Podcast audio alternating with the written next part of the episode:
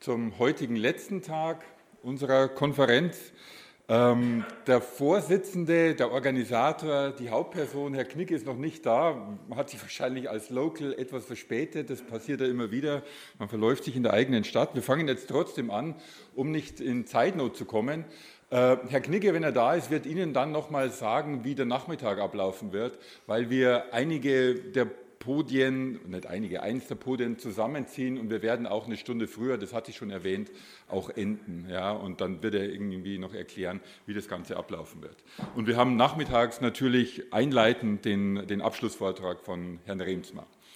Gut, ähm, wir schließen im Prinzip heute mit diesem Panel, das da lautet, von der modernen Idee des Überflusses und des unendlichen Wachstums zur ernüchterten Idee der Nachhaltigkeit irgendwie natürlich an das gestrige Panel an mit dem Vortrag von Herrn Radkau. Es geht heute sehr viel stärker als bei den bisherigen Panels um das Phänomen des Wachstums, man könnte eben auch sagen des Kapitalismus, es geht um Ökonomie.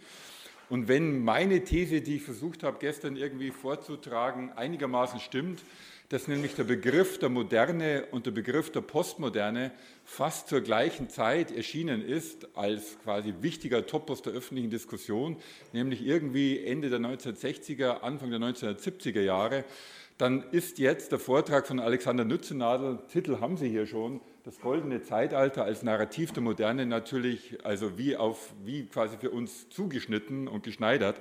Ich danke ihm erstmals herzlich dafür, dass er genau dieses Thema dann auch gewählt hat. Und wir werden dann weitergehen zu Aaron Saar und dann auch zu Frau Wöpse. Wir werden es so halten wie bisher auch, Vortrag, Diskussion, 15 Minuten, 20 Minuten und dann wiederum sozusagen Vortrag, Diskussion. Abschlussdiskussion, glaube ich, werden wir für dieses Panel nicht machen, weil so viel Zeit werden wir letztendlich dann auch nicht haben. Gut, ich freue mich auf Alexander Nützennadel, den ich ganz kurz vorstellen will.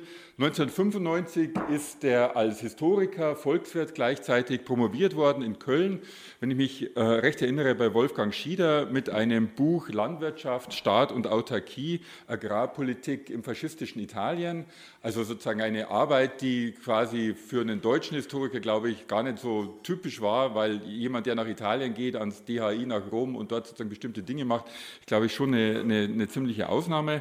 Das Buch selber wurde sofort äh, ausgezeichnet, ist auch eine extrem wichtige Studie bis heute. Und danach war er eben nach der äh, Promotion auch weiterhin Assistent in Köln, wiederum bei Wolfgang Schieder und in dieser Zeit schon gab es eine ganze Reihe von Internationalisierungsversuchen, die extrem erfolgreich waren. Ich sagte schon DHI in Rom, Wassenaar, Columbia University. Also von daher sozusagen eine sehr schnelle internationale Karriere, bevor dann 2004 die Habilitation erfolgte. Mit dem Buch, mit dem er, glaube ich, dann auch einer größeren Öffentlichkeit bekannt wurde, die Stunde der Ökonomen. Ja, also 2004, das war die Herr Bildschrift, veröffentlicht wurde die Stunde der Ökonomen 2006 äh, eine Studie über Expertenkulturen mit besonderem Fokus auf Ökonomen in der Zeit zwischen 1949 und 1974. Gut, es folgte dann unheimlich schnell nach dieser Habilitation der Ruf an die Viadrina, ähm, also Geschichtslehrstuhl, wurde dann auch dort relativ schnell Vizepräsident aber selbst dies hielt ihn nicht, sondern 2009 kam dann der Ruf an die Humboldt-Universität auf den Lehrstuhl für Sozial- und Wirtschaftsgeschichte. 2012 wurde er dann Sprecher der unabhängigen Historikerkommission zur Aufarbeitung des Reichsarbeitsministeriums, glaube ich auch ein Riesenprojekt, das er dann leitete. Und aus diesem Projekt kam dann 2017 die entsprechende Studie, äh, auf den Markt, auf den Buchmarkt, nämlich das Reichsarbeitsministerium im Nationalsozialismus. Derzeit, er schreibt offensichtlich immer weiter, wie das Historiker ja meistens so machen, arbeitet er an einem Buch zusammen mit Werner Plumpe und einer weiteren Historikerin zur Geschichte, zur 150-jährigen Geschichte der Deutschen Bank, die nächstes Jahr im Frühjahr vermutlich irgendwie rauskommen wird. Ich freue mich außerordentlich, dass du hier bist. Ich freue mich auch, dass wir mit Alexander Nützenadel jemanden gewonnen haben, der sowohl extrem empirisch arbeitet, aber auch mit einem unheimlich wachen Blick auf theoretische Fragestellungen. Und für unsere moderne Thematik ist er in diesem Fall absolut einschlägig. Ich freue mich, dass du da bist. Ja, vielen Dank für die nette Einführung. Ähm, und Tut mir leid, dass ich erst heute gekommen bin. Musste leider lernen. Mittwoch und Donnerstag sind meine Unterrichtstage. Insofern ist es ein bisschen ungünstig, dass ich jetzt am Ende hier dazukomme, ohne den Rest der Tagung ähm, mitbekommen zu haben und die sicherlich sehr wichtigen und interessanten Diskussionen verpasst habe. Ähm, ich möchte beginnen mit dem ersten Bild. Das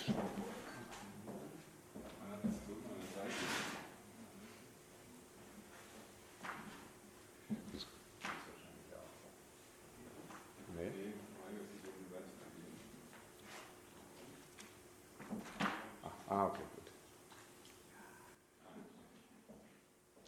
Wunderbar. Am 11. Äh, Dezember 1971 hielt der amerikanische Ökonom Simon Kasnitz anlässlich seiner Auszeichnung mit dem Preis für Wirtschaftswissenschaften der schwedischen Reichsbank, also dem ähm, Nobelpreis für Ökonomie, eine vielbeachtete Rede. In seinem Vortrag Modern Economic Growth, Findings and Reflections resümierte Kasnitz zentrale Ergebnisse der ökonomischen Wachstumstheorie, die er selbst seit den 1930er Jahren maßgeblich mitgeprägt hatte. Der aus der Ukraine stammende Kasnitz, der wie viele andere russische Ökonomen nach der Oktoberrevolution äh, emigriert war, hatte 1927 an der Columbia University promoviert und war äh, seitdem bei Wesley Mitchell am National Bureau of Economic Research tätig. Das ähm, NBER, das heute noch existiert, ist eines der, war damals eines der wichtigsten Institute der empirischen Wirtschaftsforschung und äh, hat auch dort zahlreiche Prognosemethoden entwickelt. Kasnets wissenschaftliche Leistung, wofür er ausgezeichnet wurde, bestand vor allem darin, dass er theoretische Ansätze der Wachstumstheorie durch neue empirische Verfahren ähm, ergänzt hat. Er arbeitete äh, neue statistische Methoden und begründete die volkswirtschaftliche Gesamtrechnung, also jenes nationale Kontensystem, mit dem Aggregate wie Volkseinkommen, Investitionen oder auch das Bruttosozialprodukt erfasst werden konnten. Für die OECD leitete er später große Projekte zur Rekonstruktion historischer Daten, die bis weit ins 19. Jahrhundert zurückgingen. Durch diese Datensammlung sollten überhaupt erst die Grundlage geschaffen werden, um Wachstumsprozesse empirisch erforschen zu können. Kastnets Vortrag in Stockholm ist auch deswegen beachtenswert, weil er nicht nur wesentliche Faktoren dessen benannte, was er als modernes Wachstum definierte, die Bedeutung des technologischen Fortschritts, die dynamischen Veränderungen des Arbeitsangebotes, Kapital und Investition sowie der Zugang zu Märkten, sondern auch auf die vielfältigen gesellschaftlichen Implikationen verwies. Kastnitz machte zum einen deutlich, dass externe Faktoren für das moderne Wirtschaftswachstum relevant waren, insbesondere der gesellschaftliche Wandel, Säkularisierung, Urbanisierung, Partizipation und andere Faktoren, sowie die Herausbildung von Institutionen wie Eigentum, Recht und Sicherheit. Zum anderen aber wies er auch auf die negativen Folgen des Wachstums hin, die zunehmende Einkommensungleich, Ungleichheit, vor allem in der ersten Phase der industriellen Entwicklung, die er mit seiner berühmten Kurve, der Kassnitz-Kurve, ähm, grafisch dargestellt hat, die drohende Ressourcenknappheit und die Übernutzung von Umweltgütern. Generell betonte Kassnitz im Unterschied zu seinen, vielen seiner Fachkollegen, dass es kein universalgültiges Wachstumsmodell für alle Länder gäbe, da die jeweils existierenden institutionellen und gesellschaftlichen Bedingungen berücksichtigt werden müssten. Als Kassenetz 1971 äh, seine Rede hielt, befand sich die wirtschaftliche Entwicklung der Industriestaaten an einem Wendepunkt. In diesem Jahr löste die USA die Goldbindung des Dollars und leitete damit das Ende des festen Wechselkurssystems von Bretton Woods ein. Schon länger hatte sich angedeutet, dass dieses System erhebliche Konstruktionsfehler aufwies und zu wachsenden internationalen Zahlungsbilanzungleichgewichten führte. In vielen Ländern ging zudem ähm, der ähm, über zwei Jahrzehnte andauernde Wachstumszyklus je zu Ende, vielfach gepaart mit einem Anstieg der Inflationsraten und einer hohen Volatilität der internationalen Kapitalmärkte, welche durch exogene Schocks wie die Ölpreiskrise von 1973 verschärft wurden. Ich möchte im Folgenden aber weniger ein, eine wirtschaftshistorische Analyse des Golden Age of Economic Growth äh, wie die Epoche bis heute übereinstimmt genannt wird, vornehmen, ähm, obwohl ich auch einige Daten hier präsentieren werde, aber das ist sozusagen mehr zur Illustration als zur ähm, originären Analyse. Ähm, sondern ich möchte äh, natürlich an das Thema der Tagung anschließen und in erster Linie der Frage nachgehen, inwiefern wir es hier äh, in den 50er und 60er Jahren bei den Wachstumsdebatten und einem spezifischen Aspekt eines modernen Diskurses äh, zu tun haben. Die Vorstellung, ähm, das sei vorweggenommen, dass Wachstum äh, ein prägendes Merkmal moderner Gesellschaften sei, wurde allgemein geteilt und nicht zuletzt durch vielfältige Formen der Prognosen und der staatlichen Intervention ähm, abgesichert. Wenn ich in dem Titel meines Vortrages den vielleicht etwas unscharfen Begriff des Narratives oder Narrativs verwendet habe, so habe ich das äh, bewusst getan und keineswegs in dem Sinne der Ökonomie ein kulturalistisches Etikett zu verpassen. Dieser Begriff hat nämlich inzwischen selbst Eingang in die ökonomische Forschung gefunden, weil Kommunikation, Meinung und eben auch Narratives, die sich in der Gesellschaft über bestimmte Themen etablieren, erhebliche ökonomische Relevanz zugesprochen wird. So hat der amerikanische, äh, äh, noch ein Nobelpreisträger Robert Schiller, ähm, äh, der in Princeton lehrt ähm, und vor allen Dingen über Immobilienblasen und Finanzkrisen äh, geforscht hat, gerade ein Buch mit dem Titel Narrative Economics, How Stories Go Viral and Drive Major Economic Events veröffentlicht, das anhand zahlreicher historischer und gegenwärtiger Beispiele die Wirkungsmacht von gesellschaftlichen Erzählung analysiert. Und der Kölner Wirtschaftssoziologe Jens Beckert, äh, der vielen hier vielleicht ähm, auch bekannt ist, vertritt in seinem kürzlich ähm, auf Deutsch, vor einigen Jahren ist schon auf Englisch erschienen, auf Deutsch publizierten Buch Imaginierte Zukunft, fiktionale Erwartungen und die Dynamik des Kapitalismus die These, dass Narrative für die Erwartungsbildung von wirtschaftlichen Akteuren von zentraler Bedeutung sind, weil nur so Handeln unter den Bedingungen von Unsicherheit möglich ist. Auch wirtschaftspolitische Akteure, ähm, darauf äh, weist ähm, Beckert ausdrücklich hin, wie Zentralbanken oder Regierungen, versuchen ihre Entscheidungen in eine übergreifende Narration einzubetten, damit einerseits zu legitimieren, aber auch die Ergebnisse dieser Entscheidung ähm, zu beeinflussen. Wir haben es inzwischen mit einem riesigen Forschungsfeld zu tun. Das sind keine einzelnen Analysen, sondern sie fußen im Grunde auf einem sehr starken Trend, ähm, äh, gerade auch in der quantitativen Wirtschaftsforschung, dass man sozusagen äh, im großen Umfang Textanalysen ökonometrisch vornimmt und äh, versucht, das sozusagen mit Wirtschaftsdaten zu verbinden und dann zum Beispiel Inflationserwartungen in den 20er Jahren äh, retrospektiv zu rekonstruieren, weil die Inflationserwartungen natürlich für bestimmte wirtschaftliche Prozesse von zentraler Bedeutung sind. Also es ist ein riesiges Feld.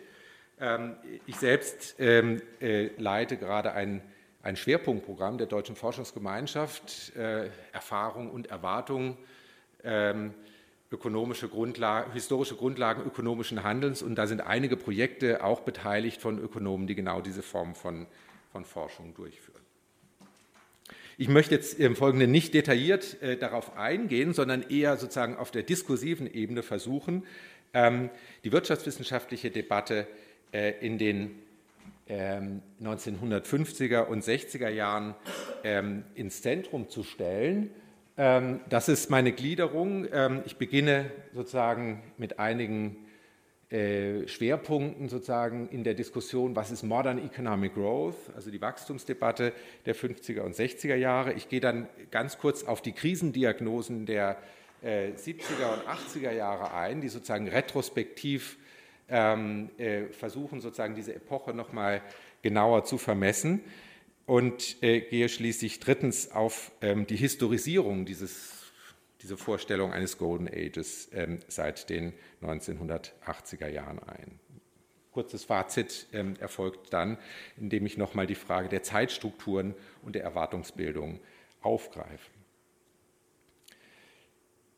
Ich beginne mit dem ersten Punkt. Äh, die moderne Wachstumsforschung ähm, hatte bis zum Zweiten Weltkrieg äh, im Grunde ein Schattendasein geführt, während die klassischen Ökonomen des 19. Jahrhunderts, also Smith, Ricardo, Marx und andere, den Ursachen von Wachstum und Wohlstand große Aufmerksamkeit geschenkt hatten, war diese Frage im Zuge der sogenannten neoklassischen Revolution ähm, im späten 19. Jahrhundert weitgehend aus dem Blick geraten. Die Neoklassik äh, in der Zeit hat sich vor allen Dingen sozusagen auf die Mikroökonomie konzentriert, also auf Einzelakteure, Haushalte, Unternehmen, hat sozusagen äh, die Nutzenfunktion von diesen Akteuren beschrieben, Preismechanismen dargestellt und so weiter und so fort, Fragen des allgemeinen Gleichgewichts äh, diskutiert und die großen sozusagen langfristigen Entwicklungen der Wirtschaft nicht mehr so stark berücksichtigt. In den 20er Jahren kam dann sozusagen wieder eine Hinwendung zur sozusagen diesen großen gesamtwirtschaftlichen Phänomen, aber ähm, äh, angesichts der Inflation und Krisen und äh, Unsicherheiten der Zwischenkriegszeit ähm, ging es vor allen Dingen darum, relativ kurzfristige Veränderungen zu äh, untersuchen. Die Konjunkturtheorie hat einen riesigen Aufschwung erlebt, ähm, auch die empirische Konjunkturforschung, äh, wenn Sie an das MBIR denken oder auch in Deutschland, an das Deutsche Institut für Wirtschaftsforschung, die ganze äh, volkswirtschaftliche Statistik. Adams Tooze hat das vor vielen Jahren in seiner Dissertation ja ausführlich untersucht. Dann ist erkennbar, wie stark sich sozusagen diese erste Phase dann der Professionalisierung um die Konjunkturtheorie herum aufgebaut hat. Aber wie gesagt, es ging in der Regel um kurzfristige Prozesse und Keynes äh, berühmtes Diktum aus seiner General Theory, in the long run we are all dead, machte deutlich, es ging im Wesentlichen darum, ähm, die Ökonomie kurzfristig zu stabilisieren, aber nicht über längere Phasen hinaus ähm, ähm, äh, zu beeinflussen. Die äh, keynesianische Revolution der 30er und 40er Jahre hat sich nach dem Zweiten Weltkrieg, also in der Zeit, die wir hier jetzt betrachten, zwar fortgesetzt, aber das Interesse ähm, der sozusagen Makroökonomie, wie, er, ähm, wie Keynes sie begründet hatte, richtete sich nie, nun nicht mehr auf die kurzfristigen Schwankungen, sondern vor allen Dingen auf langfristige Strukturveränderungen der Wirtschaft. Dafür gab es eine ganze Reihe von Gründen. Äh, die zum einen mit der wirtschaftlichen Entwicklung selbst zu tun haben, hatten, denn die konjunkturellen Schwankungen verschwanden zwar nicht gänzlich nach 1945, sie verloren aber angesichts der hohen Wachstumsraten ihren Schrecken. Selbst im Abschwung, das zeigen hier die Daten für die ähm, Bundesrepublik, ähm, ließen sich noch hohe Zuwächse erzielen. Sie sehen hier sozusagen die Wachstumsraten in den 50er Jahren. Und Sie können erkennen, die sind also im, im Hochpunkt bei 12 oder 9 Prozent, hier immer noch bei 6 Prozent in den 60er Jahren. Und selbst im Abschwung haben wir noch Wachstumsraten bei zwischen 2 und 4 Prozent. Ähm, zugleich wurden erst jetzt umfassende statistische Verfahren entwickelt, welche die Vermessung gesamtwirtschaftlicher Wachstumsprozesse überhaupt möglich macht. Die volkswirtschaftliche Gesamtrechnung, die wie gesagt schon in den 40er Jahren äh, theoretisch generiert wird, ähm, äh, äh, wurde jetzt erst sozusagen international etabliert. Der Marshallplan spielt eine Rolle, die UNO, die internationalen Organisationen, die für ihre Hilfsprogramme sozusagen genaue Daten über einzelne Länder, standardisierbare Daten über einzelne Länder benötigten, haben diesen Prozess sehr stark vorangetrieben, wie wir aus äh, Untersuchungen vor allen Dingen von Daniel Speich ähm, zum Bruttosozialprodukt äh, recht gut wissen. Interessanterweise, ähm, und das ist vielen äh, nicht bekannt, interessanterweise operierte man schon damals mit sehr langfristigen Datenreihen. Man rekonstruierte historische Zeitreihen bis ins 19. Jahrhundert äh, zurück. Äh, Kasnitz spielte hier eine äh, gewisse Rolle. Angus Madison, der bei der OEEC ähm, äh, die Forschung äh, in den 50er Jahren äh, aufbaute, hat diesen Prozess maßgeblich dann über die OECD mitgesteuert. Äh, in Groningen, ein wo er Professor war, ein Growth and Development Center gegründet und ähm, äh, im Grunde, die, Sie kennen die Studien bis heute, wenn Sie bei Angus Madison, ähm, inzwischen wird sagen, werden weltweite Wachstumszahlen bis äh, über die letzten 2000 Jahre ähm, erfasst mit retrospektiven ähm, Rekonstruktionen, mit vielen methodischen Problemen, das muss man dazu sagen. Ähm, auch sozusagen die Konjunkturtheorie hat versucht, längere Zeiträume zu betrachten. Auch hier spielte Kassnitz eine wichtige Rolle, der sozusagen für das 19. Jahrhundert neben den kleinen vier bis fünf Jahre lange dauernden Zyklen, sozusagen lange Wachstumszyklen rekonstruierte von 20 bis 25 Jahren, die er vor allem auf demografische Faktoren zurückführte. Ähm, anstatt von Konjunkturzyklen sprach man jetzt zunehmend von Wachstumszyklen. 1972 publizierte der österreichische amerikanische Ökonom Gottfried Haberler einen Aufsatz mit dem programmatischen Titel Why Depressions Are Extinct äh, und vertrat darin die These, dass like a dinosaur, wild economic swings from boom to the bust are things of the past. Also die Vorstellung sozusagen, dass man konjunkturelle äh, Schwankungen ähm, nicht mehr erleben würde und anstattdessen relativ langfristige Entwicklungen beobachten könne, ähm, war damals weit verbreitet. Generell wurde in diesem Zusammenhang die Wirtschaftsgeschichte nicht nur wegen dieser, diesen langen Zeitreihen, sondern auch aus anderen Gründen immer wichtiger. Denken Sie an die ähm, vielen sozusagen Wachstums- und Entwicklungsökonomen, die in den 50er Jahren auch diesen internationalen Development-Diskurs ähm, sehr stark mitprägten. Walt Rostow, den Sie alle kennen, ähm, hat seine berühmte Stadientheorie ähm, auf äh, sozusagen wirtschaftshistorischen ähm, Überlegungen aufgebaut und ähm, auch äh, andere ähm, Ökonomen versuchten sozusagen diese langfristigen Entwicklungen in den Blick zu nehmen. Auch Kasnitz selbst sozusagen, der ja diesen Begriff des Modern Economic Growth maßgeblich mitgeprägt hat, hat immer argumentiert, dass wir es hier mit, mit einem sagen, neuen Phänomen zu tun haben, das sich von äh, den Entwicklungen im 19. Jahrhundert oder früher deutlich unterscheidet. Und das ist jetzt sozusagen eine sehr einfache ähm, Google Angram-Analyse. Ich kenne die ganzen methodischen Probleme, die damit verbunden sind. Wir sollten sie auch nicht zu ernst nehmen, aber sie zeigt so einen gewissen Trend. Ähm, also wenn Sie hier den Begriff Modern Economic Growth eingeben, dann sehen Sie, bis 1950 gab es den gar nicht und dann gehen sozusagen die Einträge hoch. Ähm, man, könnte, man kann fast die die Wachstumskurve hier mit dieser begrifflichen ähm, äh, Häufung ähm, sozusagen darstellen. Also bis Anfang der 70er Jahre wird dieser Begriff sozusagen sehr viel verwendet und dann ähm, verliert er langsam an Bedeutung, ohne sozusagen ganz aufgegeben zu werden. Das zeigt, bedeutet nicht so wahnsinnig viel, aber es zeigt einfach, wie stark sozusagen sich der Begriff auch in der Ökonomie als Phänomen der Moderne durchsetzt. Es gab auch eine ganze Reihe von ähm, äh, sozusagen theoretischen Modellen, die neu entwickelt äh, worden sind, die ich jetzt aus Zeitgründen nicht mehr so lange erläutern kann, wie ich das eigentlich wollte. Es gab natürlich die ganzen keynesianischen Wachstumstheorien, die ähm, äh, schon in den 40er Jahren entwickelt worden sind. Roy Harrod, David Doma haben sozusagen parallel ähm, hier die wichtigsten Akzente entsetzt ähm, und versucht sozusagen ähm, dass äh, ähm, sozusagen die Idee des gesamtwirtschaftlichen Ungleichgewichts, die bei Keynes sehr stark im Vordergrund steht, in solche langfristigen Wachstumstheorien einzubetten.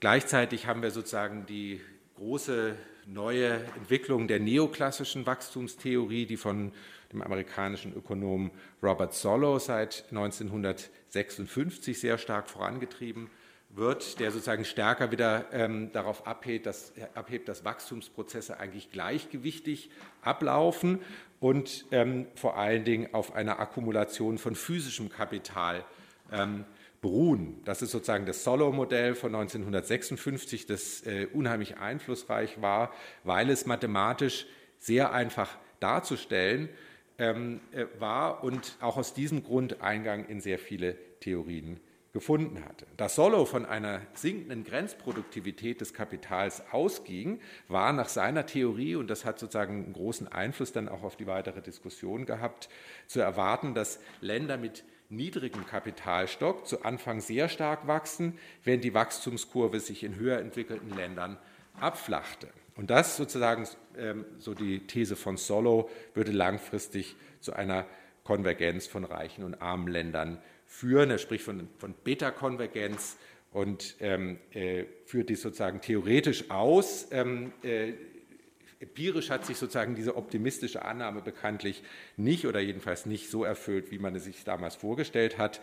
Ähm, und äh, das beruhte sicher auch auf den vielen unrealistischen Annahmen, die in diesem Modell gemacht worden ist, dass sozusagen auf einer ähm, äh, geschlossenen Volkswirtschaft ohne Außenhandel, ohne Staatstätigkeit beruhte und damit wesentliche Faktoren, die diese Zeit geprägt haben, eben gar nicht in den Blick ähm, genommen haben. Viele Entwicklungsökonomen haben, hier sieht man sozusagen, das ist jetzt aus einer Publikation, äh, die vor einigen Jahren erschienen ist, die so langfristige Ungleichheitstrends untersucht und Sie sehen, ähm, äh, dass es sozusagen beruht rein auf der nationalen Statistik, Einkommensstatistik und man sieht hier die Ungleichheitsentwicklung, die sozusagen nach dem Zweiten Weltkrieg innerhalb vieler Länder abnimmt oder dann stagniert nach 1945. Wir sehen aber, dass die internationale Einkommensungleichheit zwischen den Staaten, was wir alle auch wissen, eher sich verstärkt. Also sozusagen diese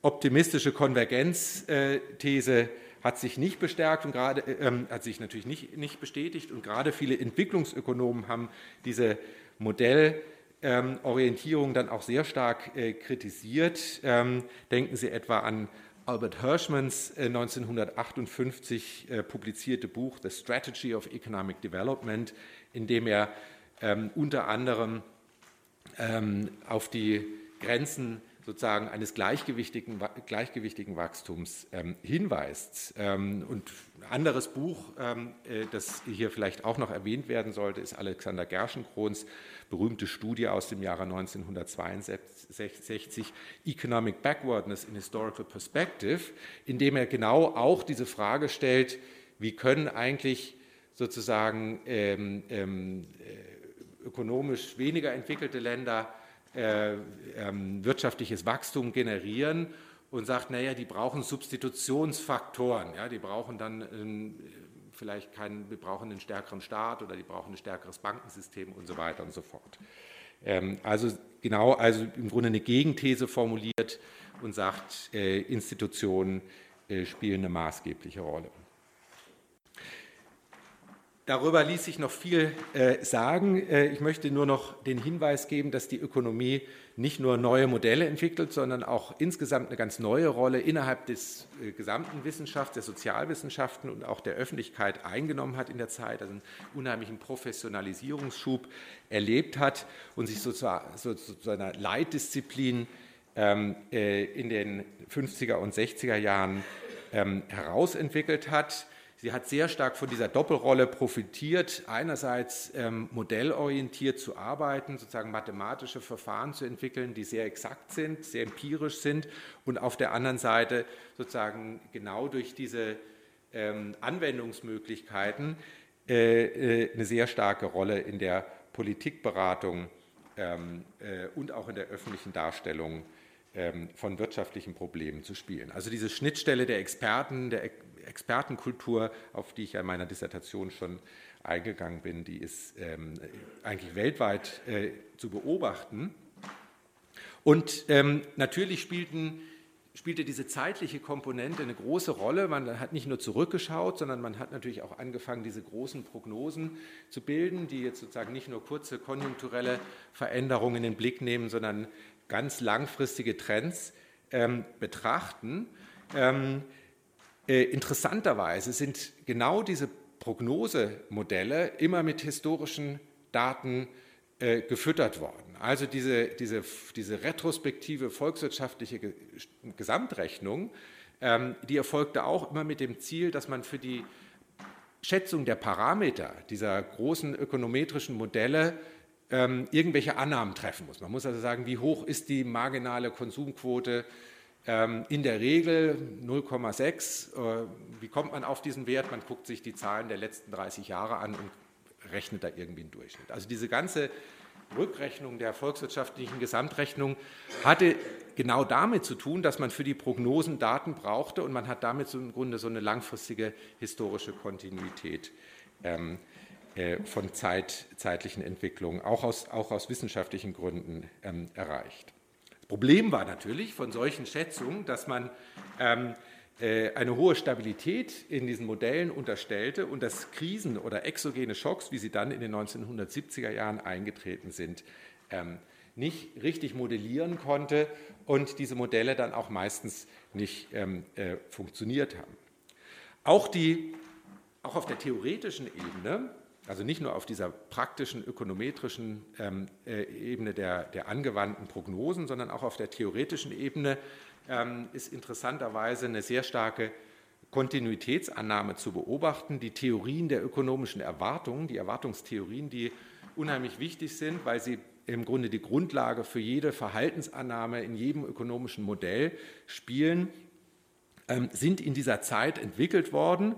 Ähm, und ähm, äh, die ersten Modelle sozusagen in den 40er Jahren, die gingen im Grunde von der Kontinuität von Erwartungen aus. Also man hat immer gesagt, naja, die Erwartungen für Periode t plus 1 ähm, ist eigentlich t oder t minus 1. Also man hat das einfach sozusagen aus Einfachheitsgründen angenommen, dass die Akteure ihre Erwartungen gar nicht verändern.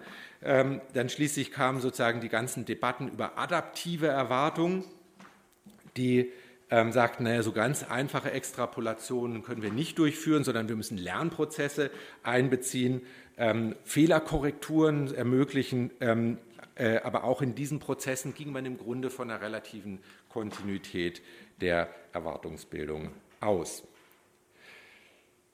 Ich komme aus Zeitgründen jetzt zum zweiten Punkt, die Krisendiagnosen ähm, nach dem äh, Boom. Ähm, es gab schon in den späten 60er Jahren oder auch schon in der Mitte der 60er Jahre ähm, warnende Stimmung, ähm, die warnende Stimmen, die das Ende dieses ähm, langen Wachstumszyklus prognostizierten. Ähm, äh, ich nenne Publikationen wie die des britischen Ökonomen Ezra Mission, ähm, der 1967 äh, sein vielbeachtetes Buch The Costs of Economic Growth veröffentlichte, während der ungarische Volkswirt ähm, Ferenci Janossi in seiner 1969 vorgelegten Analyse The End of Economic Miracle darauf hinweist, dass die Nachkriegszeit im Grunde eine Sonderkonjunktur darstellte, im Rahmen derer vor allem die vom Krieg zerstörten Länder wieder auf ihren früheren Wachstumspfad zurückgebracht wurden. Ähm, äh, in dieser Zeit äh, äh, sozusagen gehen auch die ganzen Diskussionen los. Ähm, ist der quantitative Wachstumsbegriff überhaupt angemessen? Brauchen wir nicht sozusagen andere Formen qualitativen Wachstums? Es gibt die äh, Gruppe ähm, äh, Problems of Modern Society, die äh, Mitte der 60er Jahre in der OECD eingerichtet worden sind. Das ist sozusagen die Vordebatten für den Club of Rome, wo man sozusagen genau auch diese Fragen der Taxonomien ähm, kritisch reflektiert. Ähm, gleichzeitig sozusagen gibt es eine kritische Auseinandersetzung mit den keynesianischen Ansätzen. Ähm, äh, kann man das alles so steuern? Die Geld- und Fiskalpolitik, wie man sich das sozusagen in diesen hydraulischen Modellen des äh, Keynesianismus vorgestellt hat. Ähm, all, all, diese Debatten gehen im Grunde schon früher los, ähm, ähm bevor sie dann 1970er Jahren, äh, in der Mitte der 70er Jahre zu einer sehr, ähm, ähm, sehr, sehr kritischen Reflexion führen, die nicht zuletzt damit zusammenhing, dass man ähm, vor dem Hintergrund der Stagflation ähm, merkte, dass diese Rezepte nicht mehr funktionieren und auch der nationale Ansatz von Wirtschaftspolitik, der bei Keynes und bei all diesen anderen Modellen häufig unterstellt wurde, ähm, angesichts der globalen Schocks ähm, und der Verschiebungen, die sich äh, sozusagen in der Weltwirtschaft in dieser Zeit ergaben, nicht mehr richtig erfassen konnten. Tatsächlich setzte nun ähm, eine Debatte ein, die ganz unterschiedlich zu verorten ist, welche strukturellen Ursachen für den Niedergang ähm, gerade der europäischen westlich-kapitalistischen Volkswirtschaften ähm, äh, existierten. Ähm, eine überall, überaus einflussreiche, äh, wenn auch umstrittene Studie war das Buch des amerikanischen Ökonomen und Sozialwissenschaftlers Mensa Olson, The Rise and Decline of Nations, das 1982 äh, erschien. Olsen argumentierte, dass stabile Gesellschaften im Laufe der Zeit eine wachsende institutionelle Sklerose erfahren, weil sich Interessengruppen und Verteilungskoalitionen durchsetzen. Dieser politökonomische Ansatz war mit einem Modell der rationalen Erwartungen verknüpft, das die individuelle Nutzenmaximierung von Akteuren mit einem umfassenden Informationshorizont ins Zentrum der Analyse stellte. Nicht öffentliche Güter oder kollektive Wohlfahrt, sondern der egoistische Antrieb von Gruppen oder Individuen bildete hierbei das Movens für wirtschaftliche Entwicklung. Also es ist nicht nur sozusagen eine kritische Auseinandersetzung mit mit wirtschaftlichen Faktoren, sondern das gesamte Modell, wie Wirtschaft funktioniert und wie Akteure sich verhalten, ähm, äh, äh, ändert sich in dieser Zeit ähm, und ähm, prägt diese Diskussion über das Ende sozusagen dieses Wachstumszyklus maßgeblich. Und Olsen hat das nicht nur theoretisch gegründet, sondern er hat das auch dann sehr umfassend ähm, getestet, äh, wie Sie hier zum Beispiel ähm, äh, auch ganz gut sehen, hat er gezeigt ähm, oder hat jedenfalls ähm, äh, mit seinem Modell erklären können, warum bestimmte Länder wie Deutschland, Griechenland, Spanien, Japan und so weiter, die sozusagen vom Krieg sehr stark betroffen worden sind, nach 1945 sehr viel höhere Wachstumsraten generieren konnten, als das zum Beispiel bei Großbritannien, USA oder der Schweiz der Fall war.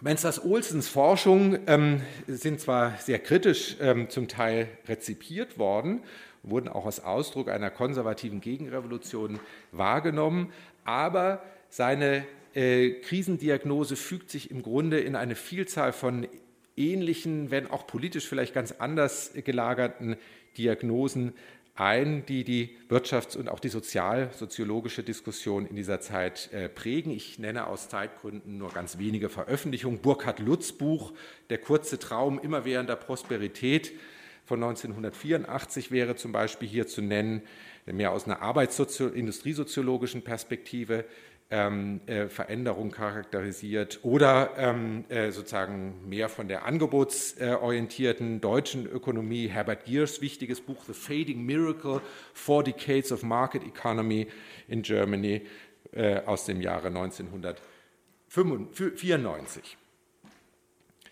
Ähm, wenn man sich äh, sozusagen diese ganzen Forschungen ansieht, dann merkt man, dass im Grunde erst jetzt die Nachkriegszeit auch ähm, als eine eigene historische Epoche gesehen wird, äh, äh, auch im Vergleich sozusagen, wenn man die Wachstumsentwicklung äh, sich im 20. Jahrhundert anschaut. Das sind jetzt die ähm, G7-Staaten, ähm, die hier einfach mal zusammengefasst worden sind und man erkennt also, dass äh, wir es tatsächlich hier in den zweieinhalb Jahrzehnten nach 1945 mit einer Sondersituation zu tun haben, die fürs 20. Jahrhundert eigentlich untypisch sind. Ähm, und wir haben jetzt sozusagen viele Analysen, angefangen bei Jean Forestiers Le Trente Glorieuse oder Révolution Invisible ähm, äh, oder ähm, äh, äh, eine Vielzahl von eher ökonomischen Studien, die sozusagen versuchen, die Gründe nochmal genauer zu vermessen, wie es zu diesem Wachstum kam und die zum Teil auch diese sozusagen Daten, die sie dann haben für diese langfristige Entwicklung, benutzen, um neue Wachstumstheorien zu generieren. Es kommt dann sozusagen in den 80er Jahren zu einer Neuorientierung der Wachstumstheorie insgesamt, ähm, die stärker auf Technologie und Wissen und Human Capital ähm, abhebt, ähm, äh, diese Faktoren sozusagen endogenisiert, wie man so schön sagt, und dann äh, auch die Diskussion hierüber stark geprägt hat. In den Geschichtswissenschaften nimmt man das dann auf, sozusagen diese, diese, diese historische Einordnung und ähm, wir äh, sehen dann Bücher wie das Buch von Eric Hobsbawm, ähm, das äh, 1994 erscheint. Äh, das kennen Sie alle, Zeitalter der Extreme und der sozusagen so eine Art von, gehe ich hier lieber mal wieder zurück, äh, der im Grunde so einen Dreiklang des 20. Jahrhunderts entwickelt, also die ähm, Katastrophenzeit der Weltkriege. Darauf folgt das goldene Zeitalter, so überschreibt er auch sein großes Mittelkapitel, auf das, ähm, das sozusagen den keynesianischen Wohlfahrtsstaat mit einer partizipativen Demokratie ähm, verbündet und äh, ähm, große Verteilungsspielräume generiert. Äh, und gleichzeitig den Kapitalismus zähmt. Das ist sozusagen ähm, äh, zentrales Moment seines Narrativs, während er sozusagen seit den 1970er Jahren, so ist das dritte Kapitel überschrieben, einen Erdrutsch ähm, beobachtet, die Geschichte einer Welt, wie er es formuliert, die ihre Orientierung verloren hat und in Instabilität und Krise geschlittert ist. Das Fundament des goldenen Zeitalters, so ähm, äh, schrieb Hobsbawm, sei in dieser Zeit unwiederbringlich zerstört worden. Also, sagen ein zyklisches Bild, das hier entsteht mit einem goldenen Zeitalter in der Mitte, das viele Fragen hinterlässt, ähm, äh, das nichtsdestotrotz äh, sozusagen in der gesamten Forschung, auch in der zeithistorischen Forschung, die wir jetzt in den letzten Jahren erleben, nach dem Boom, ähm, im Grunde äh, die Grundlage für viele Periodisierungsvorstellungen ähm, weiterhin gebildet hat. Ich komme zum Fazit. Ähm, die Zeit nach dem Zweiten Weltkrieg mit ihrer Ausweitung von Wohlstand und sozialer Sicherung markiert zweifellos einen Bruch gegenüber den instabilen politischen und wirtschaftlichen Verhältnissen der Jahrzehnte zuvor. Mit dieser neuen kollektiven Erfahrung veränderten sich nicht nur die Erwartungen der Menschen, sondern es entstanden auch neue Beschreibungskategorien. Die Wachstums- und Entwicklungstheorie und die damit einhergehenden Taxonomien der volkswirtschaftlichen Gesamtrechnung, die Einbettung der Gegenwart in größere historische Zusammenhänge durch Zeitreihenanalysen und Wirtschaftsgeschichte und nicht zuletzt die Entstehung der ökonomischen Prognostik als Grundlage für wirtschaftliche und politische Entscheidungen sind markant mit dieser Epoche verknüpft. Es ist äh, kein Zufall, auch darauf habe ich schon hingewiesen, dass in dieser Zeit auch die ökonomischen Erwartungstheorien entstehen, welche versuchen, die Zukunft als zentrale Kategorie wirtschaftlichen Handelns ähm, ähm, in diesen Modellen zu berücksichtigen. Reinhard Koselleck hat in seiner Theorie der historischen Semantik bekanntlich die These vertreten, dass mit der Moderne nicht nur neue Beschreibungskategorien für den historischen Wandel und somit generell eine Verzeitlichung des politischen und sozialen Vokabulars einherging, auch die Prognostik als eine Technik, die zunehmende Auseinanderentwicklung von, wie er es in seinen berühmten Formulierungen ähm, ähm, äh, gefasst hat, Erfahrungsraum und Erwartungshorizont zu überwinden, spielt nach Koselleck hierbei eine zentrale Rolle. Wissenschaftliche Prognosen ähm, so kann man für das 20. Jahrhundert, das er gar nicht im Blick hatte, ähm, ganz sicher sagen, ähm, äh, gewinnen äh, immer mehr an Bedeutung und treten an die Stelle religiöser Zeitbegriffe und Heilserwartung. Frappierend ist jedoch, und mit dieser sozusagen Beobachtung möchte ich meinen Vorschlag, Vortrag schließen, frappierend ist jedoch, dass eschatologische Beschreibungskategorien wie etwa das goldene Zeitalter nach dem Ende des Booms ähm, wieder reaktiviert werden und bis heute unser Bild dieser Zeit prägen. Vielen Dank für Ihre Aufmerksamkeit.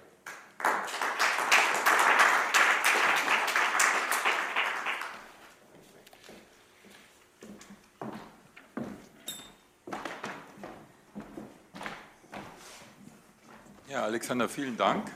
Äh, ich muss jetzt keine Frage stellen, die der Moderator immer in petto hat, falls sich niemand meldet. Dieses Problem taucht nicht auf. Zunächst äh, Svenja Goltermann. Ach so, vielleicht machen wir es einfach nur so.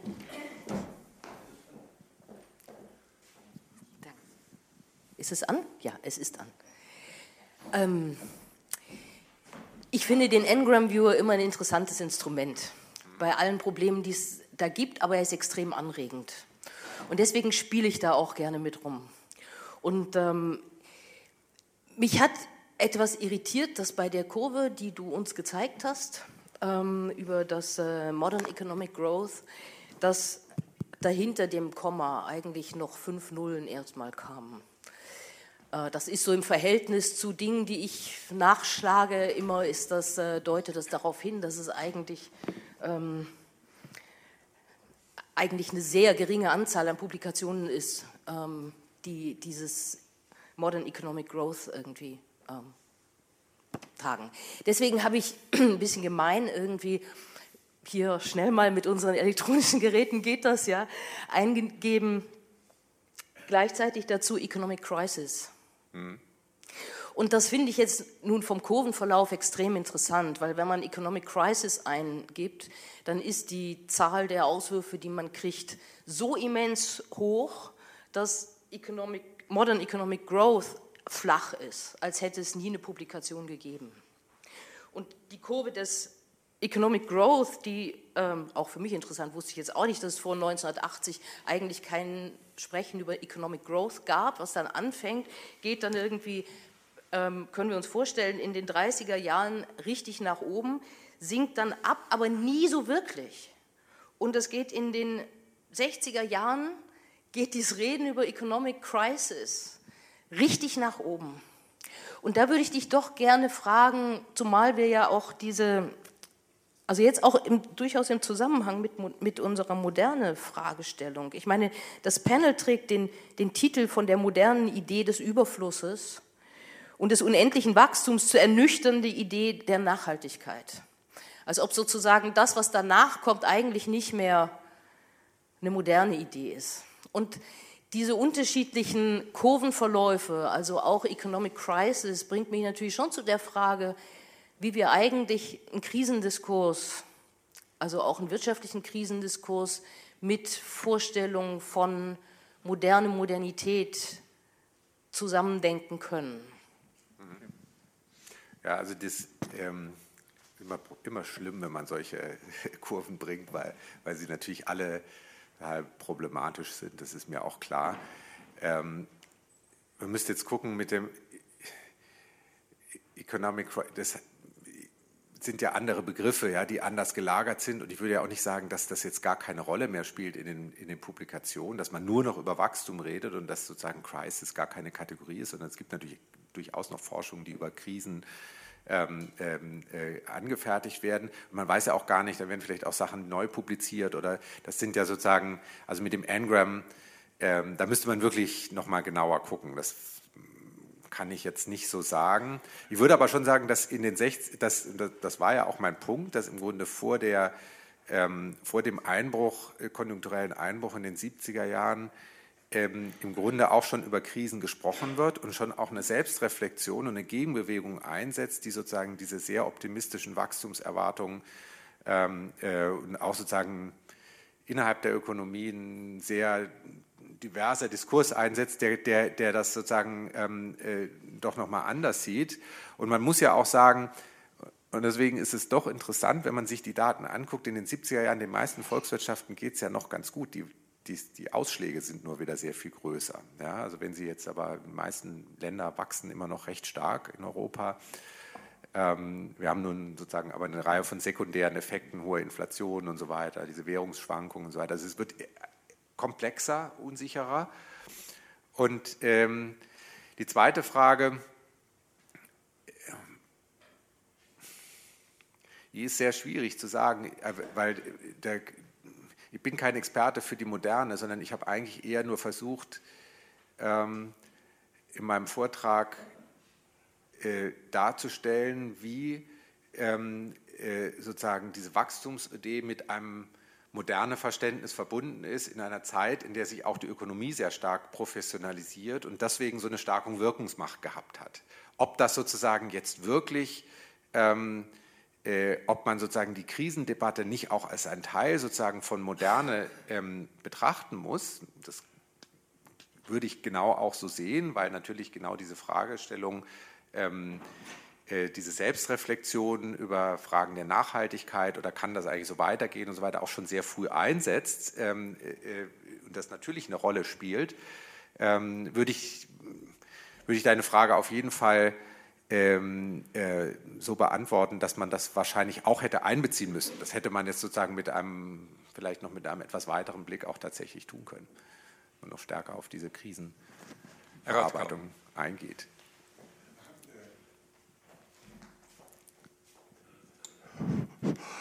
Eine Frage hat mich äh, im Zusammenhang des Entstehens der Umweltbewegung eben sehr beschäftigt dass äh, die Krisen des Wachstums, die Limits to Grow, das Club of Rome von 1972, offenbar doch weltweit so eingeschlagen sind. Wie ist das zu erklären? Ich meine, rein logisch sind ja Grenzen des Wachstums äh, auch irgendwo eine Banalität. Auch wir selber wachsen ja Gott sei Dank äh, nicht immer, nicht immer weiter. Aber womit, wie ist das zu erklären?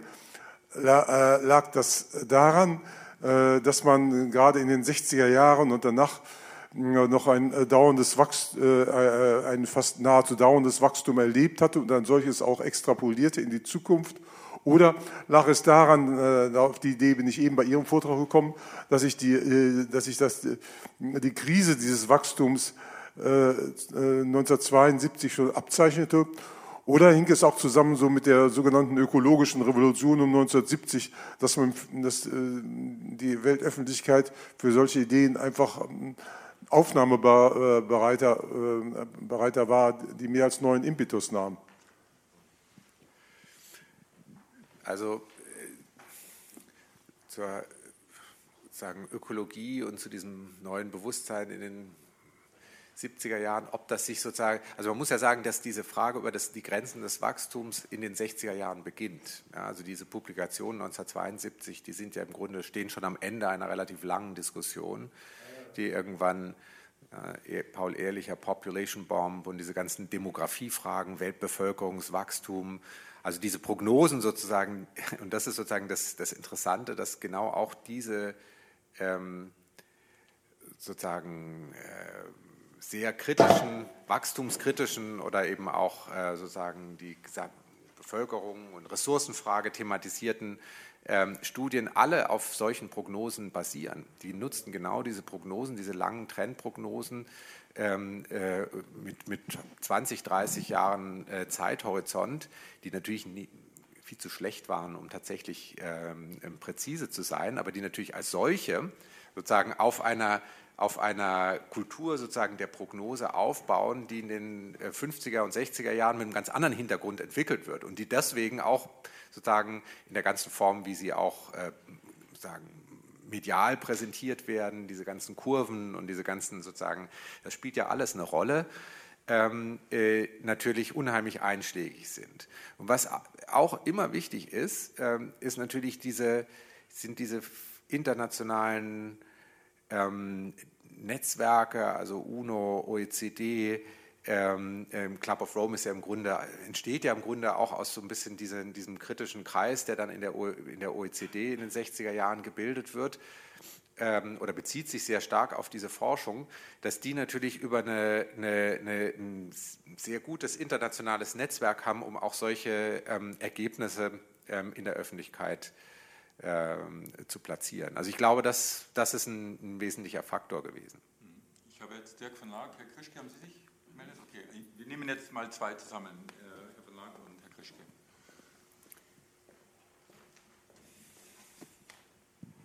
Eine Verständnisfrage äh, zu deiner zu deinen Eingangsausführungen. Du hast ja von, äh, von, von Narrationen gesprochen. Ähm, jetzt ist das ja eigentlich seit Adam Smith nichts Neues, dass gewissermaßen Ökonomen auf scheinbarer empirischer Grundlage Trendaussagen machen, eine Geschichte erzählen die möglichst noch einen äh, Zukunftsanteil hat. Ähm, ich habe noch nicht ganz verstanden, was jetzt das Neue dieses Begriffs der Narration ist. Ähm, vielleicht kannst du das noch mal ein bisschen ausführen.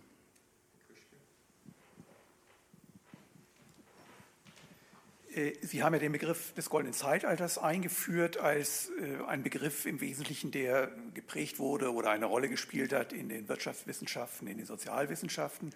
Meine Frage wäre, inwieweit hat auch die Bevölkerung in dem Bewusstsein gelebt, äh, an einem goldenen Zeitalter teilzuhaben? Ich frage das deshalb, weil es in der zweiten Hälfte der 60er Jahre, 1966, wenn ich mich richtig erinnere, zwischenzeitlich ähm, starke Gewinne der NPD gab bei verschiedenen Landtagswahlen, die in der Geschichtsschreibung in Zusammenhang gebracht werden mit einem zwischenzeitlichen wirtschaftlichen Abschwung.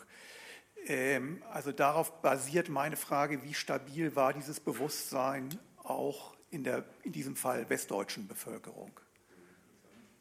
Also die, die, die, Einheitlichkeit der Epoche, Golden Age, die kommt im Grunde erst aus der Retrospektive. Das war ja auch meine These. Also die Krisendiagnosen der 70er und 80er Jahre, 70er und 80er Jahre, die, die ja ganz viele Probleme benennen, führen aber im Grunde dazu, diese Einheitlichkeit der Epoche überhaupt erst ähm, äh, sozusagen, wenn Sie hier den Begriff Modern Economy, jetzt kommen wir wieder zum Engram mit ganz vielen Nullen, aber Sie sehen, dass der Begriff im Grunde in den 60er Jahren so noch gar nicht kommt und eigentlich erst im Laufe der 70er und 80er Jahre, also Golden Age of Economic Growth, als äh, Begriff eingeführt wird.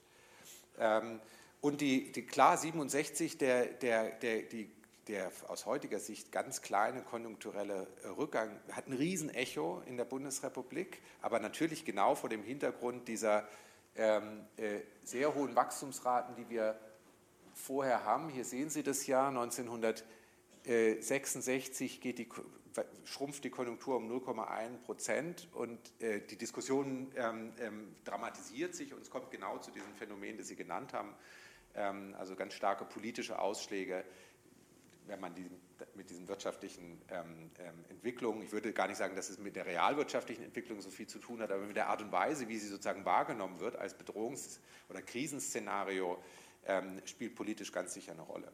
Und die andere Frage, das war, war nicht mein Punkt, dass das, eine, dass, man, dass das neue Formen der Narrationen sind, sondern ich glaube, dass die Ökonomie sich auf die Frage, von Narration oder Narrativen überhaupt erstmal eingelassen hat. Das ist sozusagen eine, eine, eine, Ebene, die bis vor vielen Jahren überhaupt keine Rolle spielt. Dass es diese Narrative natürlich schon gab, früher ist klar. Und das ist sozusagen, dass alle Ökonomen natürlich in ihren Studien versucht haben, irgendwie auch solche, solche Erzählungen zu, zu bilden, vor allen Dingen im 19. und 18. Jahrhundert, wo sozusagen diese historische Perspektive ja ganz stark war. Das ist auch klar. Ja?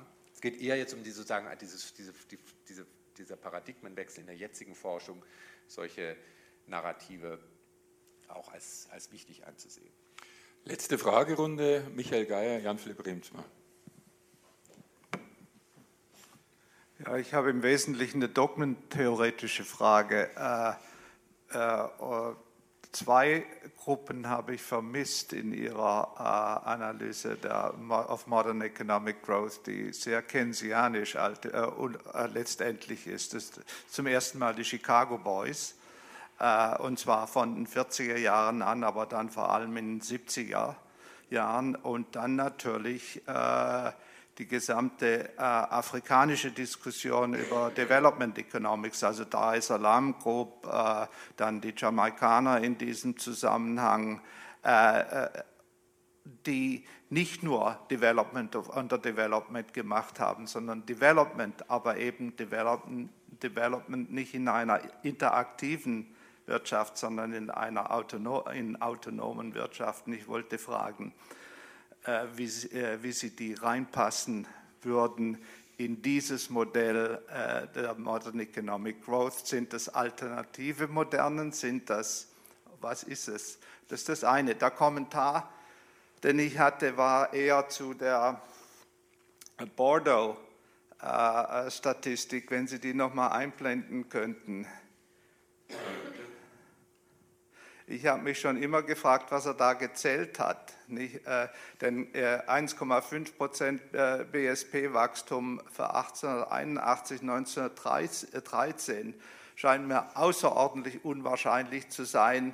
Und einzige, der einzige Grund dafür, den ich mir ausdenken kann, ist, dass der, das G7 eine Konvergenz annimmt, die erst äh, in den in, in, äh, in, der Nachkriegszeit zustande gekommen ist, und zwar politisch als, effektiv, äh, äh als Effekt einer globalen Sieges und einer globalen Niederlage. Also G7 hat Frankreich mit einem, Belgien mit einem sehr, lang, äh, sehr äh, langsamen Wachstum und natürlich England mit immer noch einem relativ explosiven äh, und Deutschland mit einem außerordentlich explosiven Wachstum. Also da ist das ist eine synthetische Zahl, die äh, im Grunde auf die Grenzen der Statistik verweist. Äh, Im Übrigen müsste man sagen, dass die Wirtschaftstheoretiker, wenn sie diese, äh, wenn sie diese, diese Statistik betrachten, eigentlich sagen müssten, die Zeit zwischen 1946 und 70 fällt total raus aus allem, was die Weltgeschichte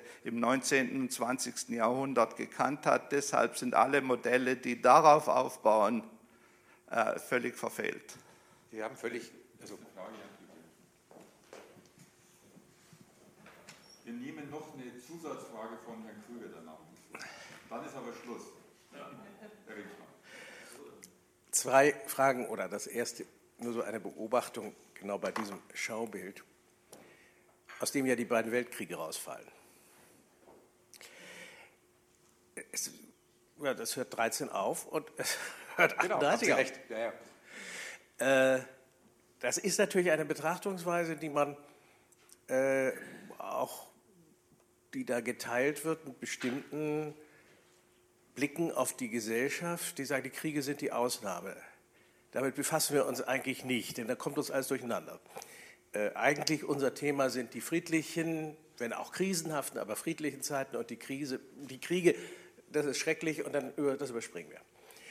Ein ganz anderes Bild würde sich ergeben, wenn man sagt, Krisen sind Gesellschaftszustände, zwar nicht wie andere auch, aber wir betrachten sie nicht als Brüche, Disruptionen, sondern als eine andere Art, gesellschaftliche Kontinuitäten fortzuschreiben. Es geht weiter.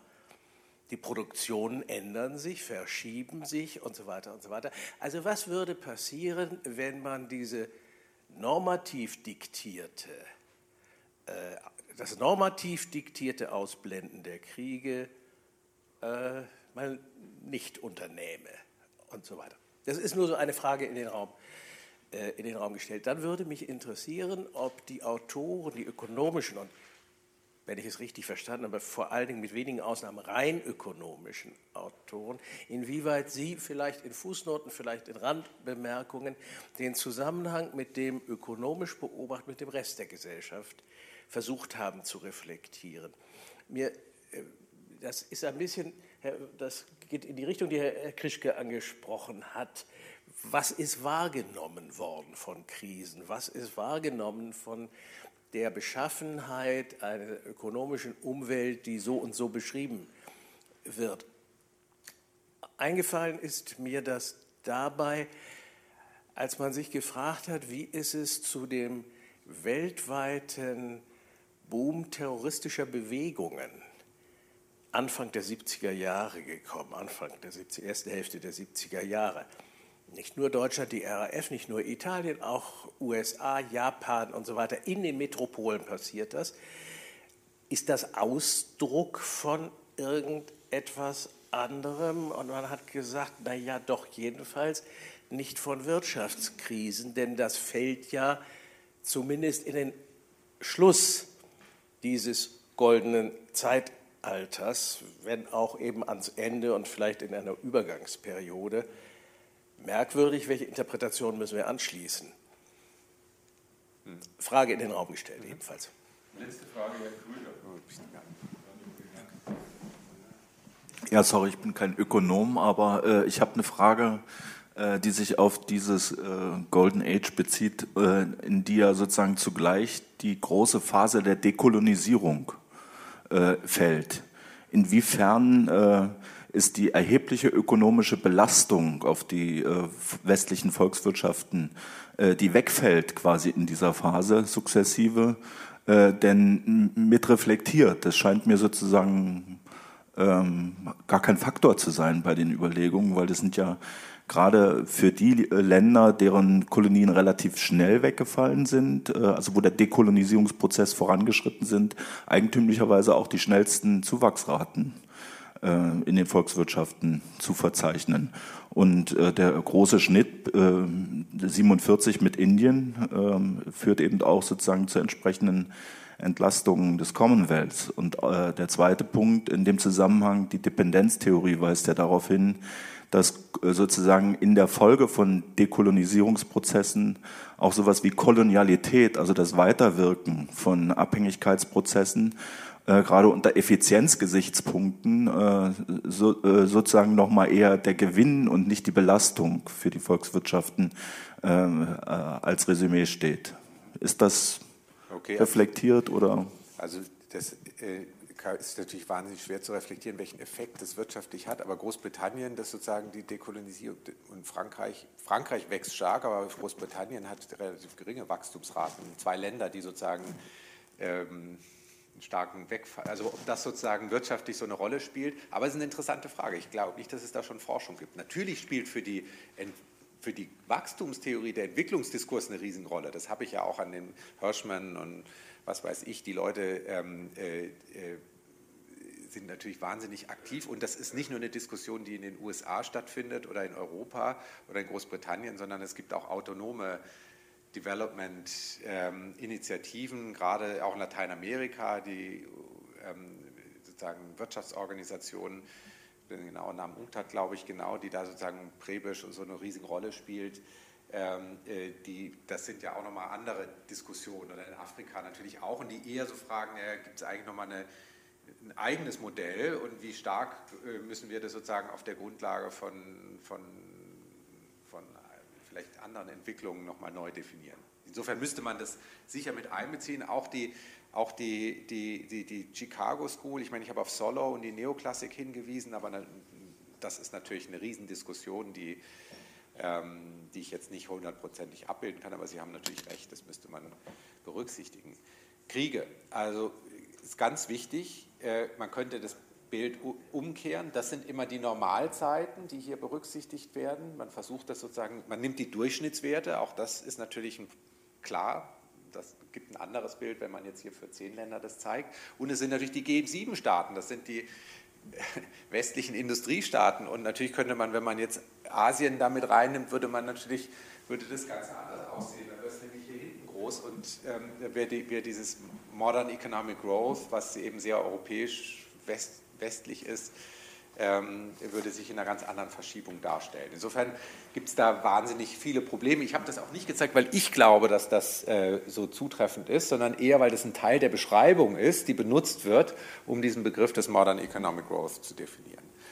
Ähm, die Frage, welche politischen Effekte solche ähm, wirtschaftlichen Krisen haben, äh, es gibt jetzt ein neues Papier von äh, Trebisch, Schullerik über Populism geht es jetzt nicht um den Terrorismus, äh, aber es geht sozusagen um die Frage, wie kann man das wirklich messen? Sie haben also, was weiß ich, 20 OECD-Staaten, Wahlen sich angeschaut über 150 Jahre, typisch ökonometrisch natürlich, und haben genau den versucht, den Effekt fünf Jahre nach Krisen, welche welche Wahleffekte haben wir, wie, wie viele Streiks gibt es und so weiter und haben einen relativ starken Effekt, vor allen Dingen bei Finanzkrisen, ähm, ausgemacht. Also das äh, ist sozusagen Papier, das das kausal sehr stark und auch Gründe dafür annennt. Ich kann es Ihnen auch mal zuschicken.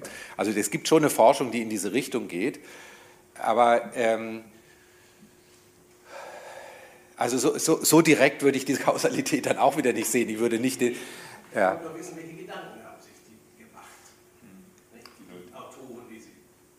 Ja.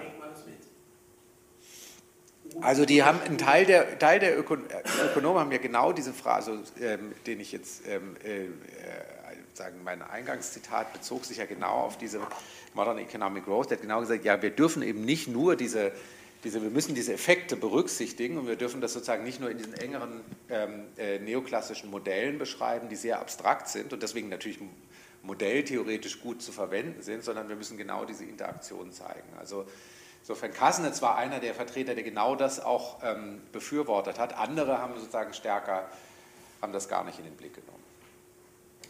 Gut, wir sind schon unter Zeitdruck. Alexander, herzlichen Dank und wir gehen dann.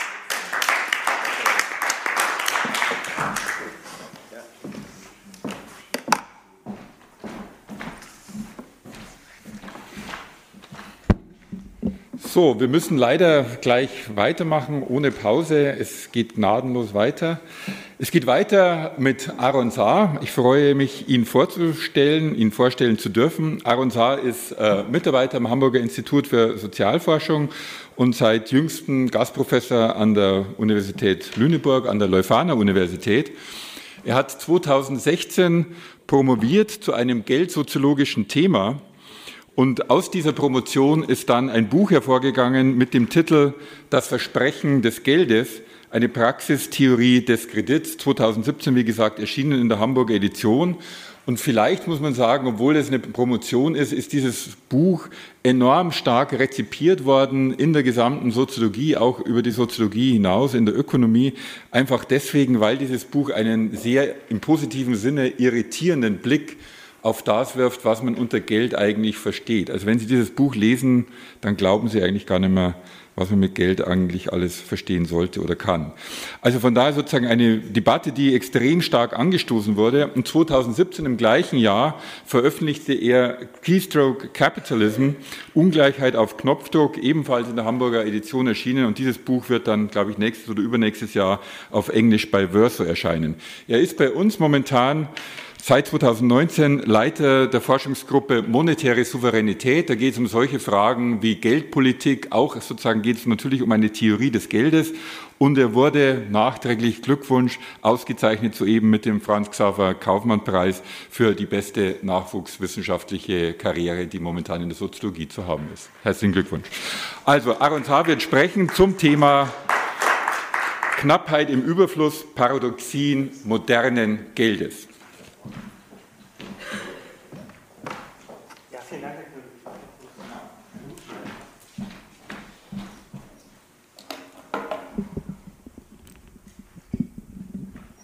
Ja, vielen Dank für die freundliche Einführung. Ähm, ich werde Sie jetzt natürlich ein bisschen enttäuschen müssen, weil Herr Knöbel hat ja gestern gesagt, wir reden nicht mehr von Moderne als Substantiv am Hamburger Institut, weswegen ich auf Nummer sicher gehe und nur von einem modernen Ding spreche, nämlich modernem Geld. Ähm, meine These wird ein bisschen sein, oder meine Frage ist eigentlich, wer diese Versprechen gibt, die dann irgendwie zu enttäuschten Erwartungen führen und die Antwort bei Geld ist dann zumindest heute in meinem Vortrag wir, also die Sozialwissenschaften, wo ich jetzt mal die historische Wissenschaft freundlich mit einsortiere. Also es geht eigentlich darum, welche Erwartungen in Bezug auf Geld auch die Sozialwissenschaften mit zusammen mit einem öffentlichen Diskurs produziert haben und warum diese eigentlich dann systematisch immer wieder enttäuscht werden wenig dürfte wohl zusammen in dem ähm, Diskurs über Moderne so konsensfähig sein, dass den Erfahrungszusammenhang, den wir mit so einem Begriff adressieren, ähm, eine Geldwirtschaft prägt. Zur Moderne gehört fast selbstverständlich eine Form von ökonomischer Reproduktion, die auf Zahlungen beruht und für Zahlungen braucht man eben leider Geld. Selbst wenn man Modernität als eine historische Erfahrung gesellschaftlicher Binnendifferenzierung verstehen will, so verbleibt die Geldzahlung als vielleicht letztes verbindendes Element zwischen den binnendifferenzierten Subsystemen. Politik, Kunst, Wissenschaft, Wirtschaft, Eigenlogiken verschiedener Systeme seien dahingestellt. Geld einnehmen und Geld ausgeben sind transversale Voraussetzungen, die sich wenig um systemische Binnengrenzen scheren. Geld ist freilich nicht alles, aber ohne ist es eben auch schwierig. Geld und Modernität sind also eng verknüpft. Monetäre Abhängigkeiten prägen den Erfahrungszusammenhang, den dieser Begriff adressiert. Aber auch das Geld selbst konstituiert einen spezifisch modernen Erfahrungszusammenhang. Jedenfalls ist die Rede von einer spezifisch modernen Form von Geld, nicht nur in der Sozialforschung verbreitet, sondern auch Teil einer sehr jungen Konjunktur. Er wird also gerade wiederentdeckt. Mit der historischen Erfahrung von modernem Geld will ich mich heute auf der theoretischen Ebene beschäftigen und mich beschäftigt, was die spezifische historische Erfahrung von modernem Geld eigentlich ist. Und zwar findet diese Beschäftigung vor dem Hintergrund eben dieser vitalen Debatte statt, die zwei verschiedene Antworten auf diese Frage gibt. Die Sozialforschung hat traditionell die spezifische Charakteristik modernen Geldes im Hinblick auf ein bestimmtes Bezugsproblem untersucht und analysiert und dieses Bezugsproblem hält sich durch eine ganze Reihe im Detail dann ganz unterschiedlicher Theorieansätze durch. Es verdeckt aber, so jedenfalls meine heutige These, eine bestimmte immer wiederkehrende historische Erfahrung mit modernem Geld, die nicht nur heute in ökonomischer und sozialer Hinsicht virulent wird, sondern eben immer mal wieder zu politischen Enttäuschungen führt. Dieses Bezugsproblem, auf das sich die Sozialforschung in der Mehrheit konzentriert hat, und von dem viele Theoreme, die uns auch sehr geläufig sind, abgeleitet sind, könnte man die Fragilität des Geldwertes nennen. Orientiert an diesem Bezugsproblem erscheint erstens modernes Geld als ein stoffwertloser Wert, der als eine Art Stellvertretervermögen im Tausch fungiert. Moderne Gesellschaften stehen damit zweitens vor der Aufgabe, die Funktion des Geldes als Stellvertretervermögen zu erhalten, indem sie für eine stetige Entsprechung von mit dem Geld gehandelten Warenvermögen und Geld sorgen. Also modernes Geld verlangt sozusagen die Aufrechterhaltung eines mehr oder weniger stabilen Geldwerts, einer verlässlichen Kaufkraft. Erst danach, das heißt erst wenn das Problem einer verlässlichen Kaufkraft gelöst ist, kann man sinnvollerweise politisch über die Verteilung von Geldvermögen über Märkte oder ähm, Umverteilung über Sozialstaaten sprechen. Die sogenannten kredittheoretischen Ansätze in der Geldforschung stellen dieses Theorem nun fundamental in Frage. Sie fordern die Soziologie des Geldes vor allem dadurch heraus, dass sie das zentrale theoretische Bezugsproblem neu justieren. Man kann diese alternativen Sonden Kredittheorien des Geldes nennen oder, weil es sich bei Krediten ja um soziale Beziehungen zwischen Gläubigerinnen und Schuldnern handelt, von Beziehungstheorien oder einer Beziehungssoziologie des Geldes sprechen.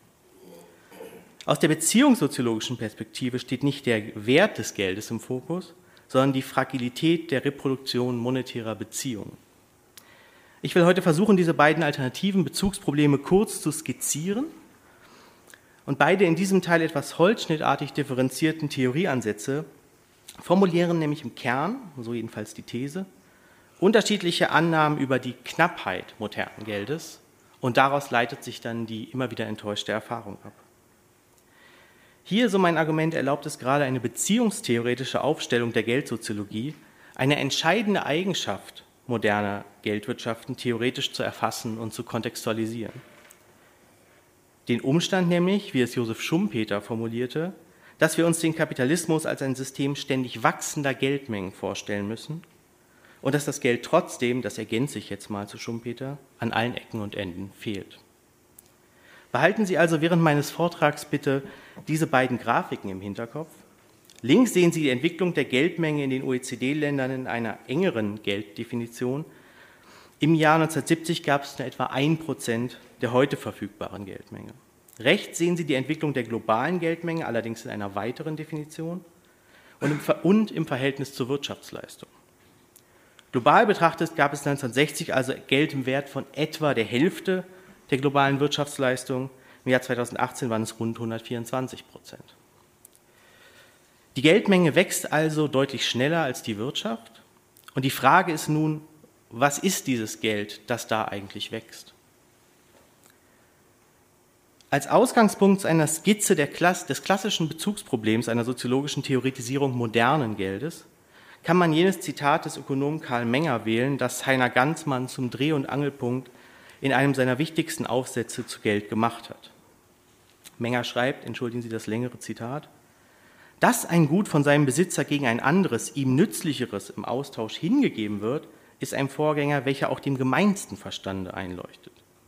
Dass aber bei allen einigermaßen zivilisierten Völkern jedes wirtschaftliche Subjekt bereit, ja eifrig bemüht ist, seine zum Austausch bestimmten Güter gegen kleine, an sich nutzlos erscheinende Metallscheiben oder gegen diese letztendlich vertretene Urkunden auszutauschen, dies ist einem dem gemeinen Lauf der Dinge so widersprechender Vorgang, dass es uns nicht verwundern darf, wenn es selbst einem so ausgezeichneten Denker wie Savigny geradezu als geheimnisvoll erscheint. In diesem Zitat ruft Menger Geld als etwas auf, das wie nützliche Güter eingetauscht wird, obwohl die Metallscheiben und Papierurkunden selbst keinen eigenen Nutzen haben. Die Metallscheiben und Papierscheine werden wie Vermögen behandelt, ohne selbst wirklich solches zu sein, jedenfalls keine, die etwas anderes vermögen, als eingetauscht zu werden. Geld wird von Menger also als reines Tauschvermögen ohne Nutzwert aufgerufen.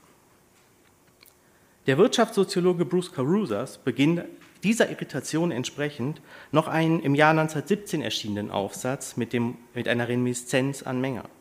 Who's not puzzled by money? intrinsically valueless pieces of paper or entries in an electronic balance sheet somehow enable people to acquire items of great worth and command the service of others. Intrinsically valueless and yet money possesses value. Geld wird wie ein Vermögen getauscht. Es ist ein Tauschwert ohne Substanz, reines Zeichengeld, wie Georg Simmel es nannte. In dieser Logik definiert Klaus Heinemann Geld als eine Beteiligungsmöglichkeit am Sozialprodukt, Christoph Deutschmann bezeichnet es als ein Eigentumsrecht, ein abstraktes Eigentumsrecht auf unbestimmte Güter zu einer unbestimmten Zeit. Und Paul Kellermann nennt ein Geld ein Symbol für einen entsprechenden Leistungsanspruch. All diese Definitionen reihen sich in eine Vorstellung von Geld ein, das in gewisser Weise weniger ist als eine gewöhnliche Ware. Es hat nämlich nur einen Tauschwert, aber in gewisser Weise eben auch mehr als eine gewöhnliche Ware, weil sein Tauschwert universell oder verallgemeinert ist. Geld wird schließlich in der Regel von allen ökonomischen Subjekten im Tausch akzeptiert. Es ist eben ein symbolischer Wert, eine Zugriffsmöglichkeit auf das Sozialprodukt, ein Anspruch auf Leistung, ein unbestimmtes Eigentumsrecht, das gegen bestimmte Eigentumsrechte ausgetauscht werden kann oder muss, ansonsten ist es witzlos. Auch Karl Marx hat den ökonomischen Zirkulationsprozess als, stellt sich den ökonomischen Zirkulationsprozess als einen vor, in dem Menschen ihre Waren weh vorübergehend in eine andere Form des Wertes transferieren. Marx spricht bekanntlich von Geld G als einer bestimmten Form des Wertes, die als universelle Äquivalent alle Waren vergleichbar macht und so die, wie Marx es nennt, Metamorphose oder den Formwechsel des Warenwertes in die Geldwerte und dann zurück in einem erneuten Tausch ermöglicht. Kurz gesagt, modernes Geld ist ein stoffwertloser Wert, der als Stellvertretervermögen im Tausch funktioniert. Diese werttheoretische Perspektive auf Geld als ein Stellvertretervermögen evoziert dann eine bestimmte Vorstellung der gesellschaftlichen oder makroskopischen Dimension von Geld, aus der sich dann eine bestimmte Vorstellung davon ableitet, was geldpolitisch zu leisten ist, damit Geld funktioniert.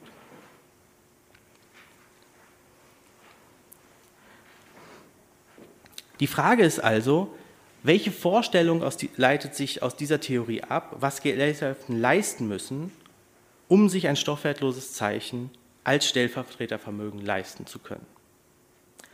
In Anbetracht der obligatorisch zu kurzen Zeit gehe ich, ähm, und ich eigentlich zu einem alternativen Bezugsproblem kommen will, dampfe ich die werttheoretische Antwort auf diese Frage auf ein Zitat von Christoph Deutschmann zusammen. Er nennt als Antwort auf diese Frage, was sich Gesellschaften, was Gesellschaften leisten müssen, um sich dieses Geld leisten zu können, den Erhalt einer Objektivitätsfiktion. Die heutigen scheinbar nominalistischen Währungssysteme, also das stoffwertlose Zeichengeld, müssen in Gestalt der Mengenbeschränkung an einen letzten Rest von Dinglichkeit des Geldes festhalten. Um Stellvertretervermögen sein zu können, muss der Vermögenscharakter, also der Leistungsanspruch des stoffwertlosen Zeichengeldes zumindest irgendwie so objektiv sein, wie der Vermögenscharakter der Leistung, für die der Leistungsanspruch eingelöst werden kann. Als Stellvertretervermögen kann Geld also nur funktionieren, wenn die Nutzerinnen und Nutzer, das ist die Theorieebene, die wir meistens verwenden, wenn die Nutzerinnen und Nutzer für die erwartbar ist, dass das unbestimmte Eigentumsrecht wieder gegen ein bestimmtes eingetauscht werden kann. Also wenn also erwartbar ist, dass der Leistungsanspruch einlösbar bleibt. Auf diese Austauschbarkeit, auf die Einlösbarkeit des rein symbolisch verfassten Leistungsanspruches müssen die Wirtschaftenden vertrauen können. Die Betrachtung von Geld als einem Zwischenschritt im Tauschprozess evoziert damit ein Bild einer Geldmenge, die der, mit Karl Marx gesprochen, Warenmasse gegenübersteht und sich als Stellvertreter für den Formwechsel WGW anbietet. Geld muss dabei mit Deutschmann eben an einem letzten Rest an Dinglichkeit festhalten, indem es an die strukturelle Begrenztheit der Warenmasse angepasst wird oder etwas anders formuliert, in dem Geld genauso knapp gehalten wird wie die Güter und Dienstleistungen. Woher aber weiß man, wann diese Objektivitätsfiktion Bestand hat und die Geldmenge in Analogie zur wahren Welt hinreichend oder zu viel oder zu wenig verknappt wurde? Aus der historischen Erfahrung mit modernem oder mit so über modernem stoffwertlosen Zeichengeld nachdenkenden Gesellschaften wurde in der zweiten Hälfte des 20. Jahrhunderts auf diese Frage eine mehr oder weniger konsensuale Antwort gefunden. Man löst dieses Problem, indem man politisch für Preisstabilität sorgt. Und darum sollten sich möglichst unabhängige Zentralbanken kümmern. Preisstabilität ersetzt sozusagen oder ist, ist der Indikator dafür, dass die Mengenbegrenzung des Geldes funktioniert. Das also ist eine werttheoretische Perspektive. Modernes Geld verlangt von der Gesellschaft die Organisation einer Art Objektivitätsfiktion, durch die der Tauschwert eines an sich stoffwertlosen Vermögens in der Erwartung seiner Nutzerinnen und Nutzer erhalten bleibt. Und politisch gewendet heißt das, modernes Geld braucht Geldpolitik und Geldpolitik ist im Kern Geldwertpolitik. Erst wenn diese politische Leistung erbracht ist, kann im klassischen Sinne über Verteilungsprobleme gesprochen werden. Die zuletzt mit zunehmender Intensität diskutierten sogenannten kredittheoretischen oder, wie ich eben sagen würde, beziehungstheoretischen Ansätze der Geldforschung setzen diesem eingespielten Theorem eine Alternative entgegen. Das heißt, sie entwickeln Theorien des Geldes, die sich auf ein ganz anderes Bezugsproblem richten. Die Beziehungssoziologie des Geldes konzentriert sich eben nicht so sehr auf das Bild einer Entsprechung von Geldvermögen und Warenvermögen, sondern sie blickt auf die Eigenlogik der Reproduktion von Geld. Der Ausgangspunkt einer solchen Perspektive ist genau genommen simpel, aber im Kontrast zu der zuvor skizzierten Warentheorie des Geldes doch ungewöhnt. Hier wird nämlich Geld gar nicht als ein reiner Tauschwert adressiert, als eine, sondern als eine soziale Beziehung, nämlich eine Gläubiger-Schuldner-Beziehung oder eben einfacher, Geld wird als Schuld beobachtet. Anstatt der Stoffwertlosigkeit des Geldwertes betont die Beziehungssoziologie modernen Geldes nämlich dessen Konstitution durch den Bankensektor. Im Zuge der Modernisierung haben sich die dominanten Währungsordnungen der Welt als solche etabliert, die Verbindlichkeiten ganz bestimmter Firmen als Zahlungsmittel einsetzen, nämlich die Verbindlichkeiten, also die Schulden von Banken. Heute ist jeder zu den offiziellen Geldmengen aus Euro, Pfund oder Dollar gehörende Betrag an Geld als Schuld in einer Bankbilanz registriert. Juristisch gesprochen, jeder zur offiziellen Geldmenge gehörende Betrag ist als Forderung gegen eine Bank verfasst. Ob man nun Forderungen, Verbindlichkeiten oder Schulden sagt, gemeint ist stets dasselbe.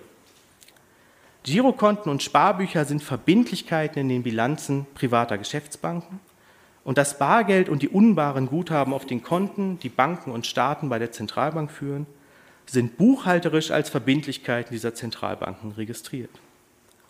Moderne Geldsysteme bestehen also aus Zentralbankschulden und Privatbankschulden. Privatbankschulden, also das Geld auf unseren Girokonten, können wir nutzen, um über Zentralbankschulden zu verfügen. Man kann sich beispielsweise natürlich Bargeld auszahlen lassen, aber auch Bargeld ist eben als Schuld registriert oder man kann mit dem, mit dem Geld auf den Girokonten Überweisungen anstellen und damit über die unbaren Zentralbankgelder verfügen. Während uns als private Banken in gewisser Weise also noch etwas schulden mit dem Geld, nämlich Geld der Zentralbank, verweist diese Schuld auf nichts anderes mehr. Zentralbankschulden sind forderungslose Forderungen oder wie es die Wirtschaftshistoriker Stephen Quinn und William Roberts schreiben, irredeemable claims. A paradoxical aspect of any modern economy is that its most sought after asset, fiat money, may also be at least intuitive. Fiat money, by definition, consists of only irredeemable claims. Modernes Geld besteht aus dieser Perspektive also aus Schulden, die uns Schulden schulden, die einem dann gar nichts mehr schulden. Im klassischen werttheoretischen Blick erscheint ja eine Zahlung mit Geld als ein simpler Austausch eines Vermögens gegen ein Stellvertretervermögen. Beziehungssoziologisch allerdings sieht man hier etwas anderes, nämlich die Ersetzung von privaten Schulden durch höherrangige Schulden aus dem Bankensektor.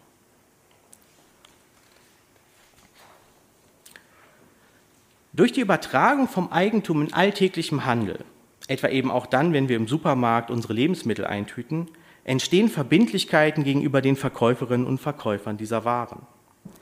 Diese Verbindlichkeiten tilgen wir, indem wir Verbindlichkeiten des Bankensektors übertragen, also Schulden privater Banken, indem wir mit der EC-Karte oder mit Überweisung bezahlen, oder Schulden der Zentralbank, wenn wir den Einkauf in Bar begleichen. Erzeugen EC-Kartenzahlung, Überweisung, Soll- und haben Differenzen zwischen privaten Geschäftsbanken, können diese Defizite allerdings bekanntlich nicht mit privaten Bankschulden, sondern eben mit Zentralbankschulden getilgt werden. Ebenso benötigen wir Zentralbankschulden, um unsere Steuerschulden gegenüber dem Staat zu, zu tilgen, weil dieser das Zentralkonto des Bundes bei der Deutschen Bundesbank führt. Wir merken das in der Regel nicht, weil wir die Überweisung mit Privatbankgeld vornehmen, aber wenn wir unsere Steuern bezahlen, muss unsere Bank die komplette Summe in Zentralbankgeld begleichen, weil der Staat eben da sein Konto hat. Der Punkt ist, die Tilgungsfähigkeit von Bankschulden ist hierarchisch organisiert und in jedem Fall bedeutet eine Zahlung mit modernem Geld, Schulden durch andere Schulden zu tilgen und nicht ein Vermögen gegen ein anderes Vermögen simpel zu tauschen.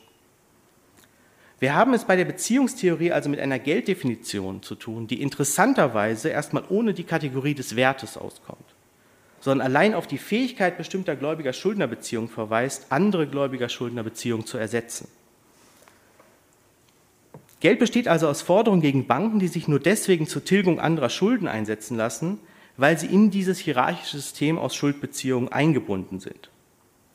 Ferner existieren sie als Forderungen in Bankbilanzen nur, weil diese Bilanzen wiederum durch andere Forderungen, nunmehr als Vermögenswerte der Banken fungierend, ausgeglichen werden. Banken können ja nur deswegen ihre eigenen Schulden als Zahlungsmittel anbieten, weil sie ebenso Vermögenswerte haben, nur sind diese Vermögenswerte eben in der Regel wiederum Forderungen gegen andere.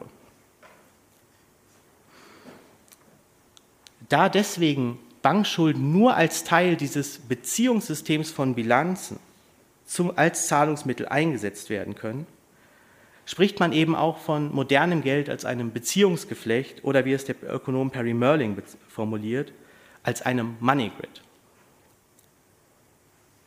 Dieses System aus sich wechselseitig ermöglichen Claims ist dann eigentlich das, was der sozialwissenschaftliche Begriff modernes Geld bezeichnet.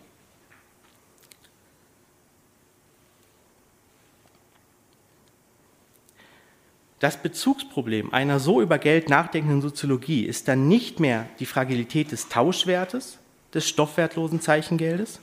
Das Bezugsproblem einer Beziehungssoziologie des Geldes ist vielmehr die Reproduktion dieses Money Grids.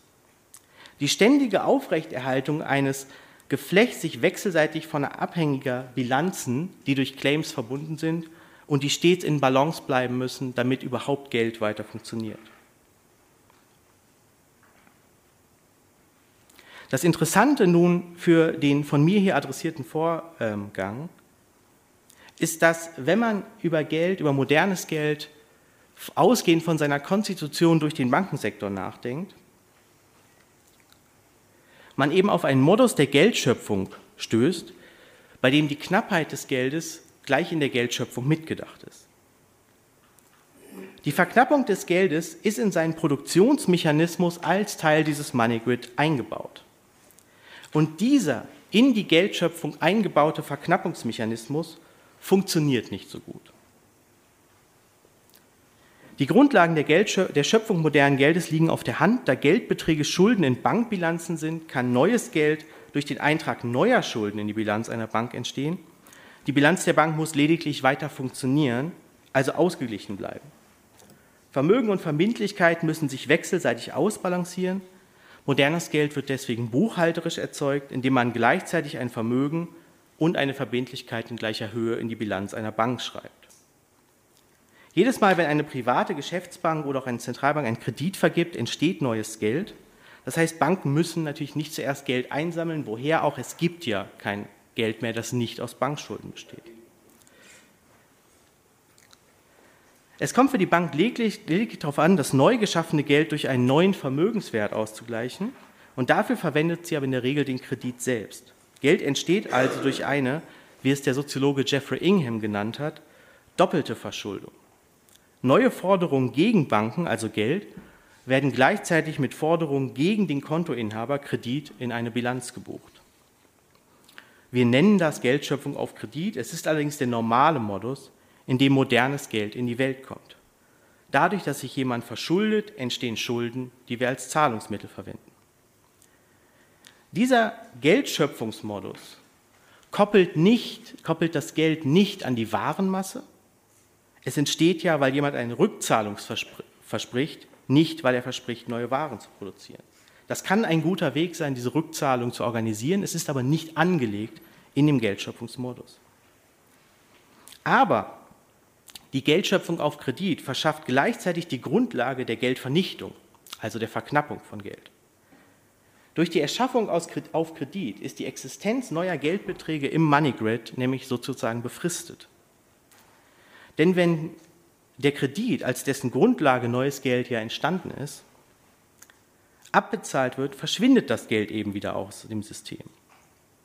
Das mag man als eine der kontraintuitivsten Eigenschaften unseres modernen Geldsystems halten. Die Rückzahlung eines Kredits funktioniert aber wie seine Vergabe, nur umgekehrt. Ist der Kredit abbezahlt, wird er aus dem Buchhaltungssystem ausgebucht, er verschwindet als Vermögen der Bilanz. Eine, einen Kredit an eine Bank zurückzuzahlen bedeutet ja, Forderungen gegen diese Bank an diese Bank zu überweisen. Und damit die Schuld, die man selbst bei der Bank hat, den Kredit zu tilgen. Wenn wir einen Kredit abbezahlen, bezahlen wir die Bank mit ihren eigenen Schulden, ebenso wie, bei, die, ebenso wie die Forderungen gleichzeitig entstanden sind und auch gleichzeitig wieder verschwinden. Das heißt, neues Geld entsteht bei der Kreditvergabe auf Zeit, indem der Termin für seine Entnahme aus dem System festgelegt wird. Das Money Grid ist in seiner Reproduktion nicht auf die Entwicklung der Warenmasse gebunden, sondern an einen Verknappungsmechanismus in der Dimension der Zeit. Und Zeit beknappt man bekanntlich, ich verweise da jetzt nur kurz drauf, jedenfalls wenn man sich an Niklas Luhmann hält, Zeit verknappt man eben durch Termine. Geld wird nicht erschaffen oder erwirtschaftet und liegt dann einfach bereitwillig rum, um über Märkte verteilt oder durch Wohlfahrtsstaaten umverteilt zu werden. Es wird auch nicht nur dadurch knapp, dass es in seiner Kaufkraft im Verhältnis zu den Waren stabil gehalten wird, sondern eben auch dadurch, dass es stets und immer und kontinuierlich befristet existiert und durch die Rückzahlung von Krediten dem System wieder entnommen wird. So betrachtet adressieren wir nun eben ein ganz anderes Bezugsproblem modernen Geldes. Modernes Geld bedeutet, mit Bankschulden zu zahlen, die auf Zeit erschaffen werden. Diese Form von Geld ist deswegen nicht nur an eine Fiktion der Objektivität gebunden, eines Objektivität eines Zeichenvermögens abhängig, sondern von beständiger Neuverschuldung. Da die Tilgung von Krediten Geld vernichtet, braucht es schon allein für den Erhalt des Geldes, für den Erhalt des Money Grid ständige Neuverschuldung. Es reicht eben nicht nur stabile Kaufkraft zu organisieren. Werden mehr Kredite getilgt als neu nachgefragt, wird sofort die Rückzahlung bestehender Kredite fragwürdig und es kann und kommt zu Krisen. Weil zurückgezahlte Kredite die Geldmenge verringern, setzen getilgte Schulden das Geld selbst unter Spannung. Nur wenn ständig neue Kredite aufgenommen werden, können verlässlich ältere abgetragen werden. Und nur wenn in der Masse genügend, aber eben nicht zu viele Kredite getilgt werden, bleiben die Bilanzen ausgeglichen, die das Money Grid konstituieren. Dieses fragile Gleichgewicht an abbezahlten und neu gemachten Schulden, man kann eben auch sagen, die ständige Gelderzeugung und Geldvernichtung, kommt immer wieder ins Stocken, weil in boomenden Phasen viele neue Schulden gemacht werden, die dann, wenn die Euphorie verfliegt und die Expansion ins Stocken kommt, abgetragen werden müssen ohne dass genügend neue Kredite überhaupt das Geld zur Verfügung stellen, mit dem die alten Schulden abgezahlt werden können. Schuldenabbau ohne Neuverschuldung ist Gift für modernes Geld. Ebenso aufkommende Zweifel an der Rückzahlbarkeit von Krediten. Was das systemisch bedeutet, haben wir in der Finanzkrise von 2008 und auch danach erlebt. Sowohl Kreditausfälle im Finanzsystem wie 2008 oder das Abtragen von Schulden wie nach 2008 zwingt die Politik eben gerade dazu, dazu, mehr Geld in das System einzuspeisen, damit neue Fristen zu erzeugen, um alte Fristen einzuhalten. Im Zug ihrer unkonventionellen Rettungsmaßnahmen hat die EZB beispielsweise zwischen 2015 und 2018 ungefähr 2,6 Billionen Euro erschaffen. Das sind nach Berechnungen der Nachrichtenagentur Reuters mehr als eine Million Euro pro Minute. Die EZB hat zwischen 2015 und 2018 mehr als eine Million Euro pro Minute ähm, in das System eingespeist, aber eben nicht, weil nicht genügend Stellvertretervermögen für eine Abwicklung von Tauschprozessen nach dem Schema WGW gefehlt hätten. Vielmehr hat sich die EZB bemüht, Wertpapierpreise aufrechtzuerhalten und damit Bilanzen in Balance zu halten. Diese Bilanzen eben, die das Money Grid bilden, das wir als Geld verwenden. Nur durch massive Geldschöpfung konnte die Reproduktion des Money Grid abgesichert werden. Man kann also sagen, gerade weil Geld nur befristet existiert, also auf Kredit entsteht und zurückgezahlt werden muss, ist es häufig einfacher, das Money Grid auszudehnen, als es zu begrenzen. Der Verknappungsmechanismus modernen Geldes hebelt sich sozusagen selbst immer wieder aus. In guten Zeiten fällt es privaten Banken extrem leicht, bereitwillige Schuldnerinnen zu finden und sie mit frischem Geld zu versorgen. Solange die Stimmung gut ist und alle erwarten, dass in Zukunft noch mehr Schulden gemacht werden, um noch mehr Geld zu produzieren, um die Alten zu begleichen, wächst das Geldgefecht. Kommt irgendwann Zweifel daran auf, dass die Termine alle eingehalten werden können, also die Kredite auch wieder abgetragen werden können, kann das Geflecht wechselseitig abhängiger Zahlungsversprechen von einem Tag auf den anderen durch einen Credit Crunch bedroht werden. Da Geld aber eben nicht nur irgendeine Nebensächlichkeit ist, sondern wie eingangs gesagt, Geld einnehmen und Geld ausgeben transversale Voraussetzungen moderner Lebensweise sind, können dann auch nur die politischen Zentralbanken nicht anders, als weiter Geld zu schöpfen und die Entnahme aus dem System zu vertagen. Modernes Geld erzeugt deswegen eigentlich permanent historische Erfahrung eines gebrochenen Versprechens. Es ist einerseits ständig mehr und mehr davon da und trotzdem können wir unsere Finanzkrisen nur mit noch mehr Geld lösen. Es müssen ständig uns Schuldnerinnen und Schuldner gerettet werden, obwohl Schulden nach der Logik der Werttheorie des Geldes mit Geld nur am Rande zu tun haben. Die imposant wachsenden Geldmengen erzeugen außerdem Erfahrungen, äh, erzeugen außerdem Erfahrungen schmerzhafter Kontraste zu den Entwicklungen der eigenen Brieftasche. Mehr Geld bedeutet eben nicht mehr einfach mehr Reichtum, mehr Wohlstand, sondern zunächst nur ein aufgeblähtes System durch Schuldkontrakte und Buchhaltungstermine verbundener Bilanzen, die im Zweifelsfall nur gerettet werden können, wenn die EZB eben mehr als eine Million Euro pro Minute in das System pumpt, anstatt mit dem Geld verfallene Infrastrukturen, ökologische Transformation oder sozialpolitische Maßnahmen bezahlen zu können.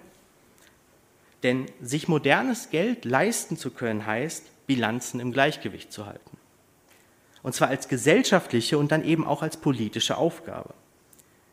Diese Aufgabe wurde aber von einem öffentlichen und akademischen Diskurs gering geschätzt der sich Geld als ein stoffwertloses Stellvertretervermögen vorgestellt hat, das wir im Wert stabilisieren und dann bloß noch verteilen müssen. Wenn wir uns nämlich Geld als einen Leistungsanspruch vorstellen, dann ist einerseits klar, dass Schulden im Sinne des Leihens von Leistung immer irgendwie prekär sind, weil die Leistungen ja noch nicht erbracht worden, für die man hier sich Ansprüche leiht. Und es verweist eben darauf, dass es vor allem darauf ankommt, auf das Verhältnis von Leistungsansprüchen und Leistung zu achten, während wir gleichzeitig mit einem, in der Praxis mit einem Geldsystem operieren, was nur ganz selten einmal die, die Produkte, die wir mit Leistung in diesem Sinne adressieren, im Zusammenhang mit Geldschöpfung bringt. Also ein System mit einer Praxis, mit einem System zu tun haben, was die ganze Zeit gegen Rückzahlungsversprechen Geld erzeugt und eben die Kopplung an die Produktion neuer Leistungen offen lässt. So besehen steht unser modernes Geld als Money Grid in ständiger Spannung zu einem auch von den Sozialwissenschaften mitgestalteten Erfahrungsraum, in dem dieses Geld eben nicht als Schuldgeflecht, sondern nur als Tauschwert und Vermögen vorkommt. Vielen Dank.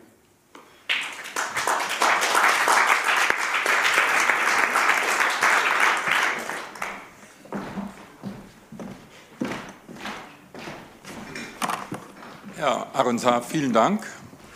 Die Fragerunde ist offen.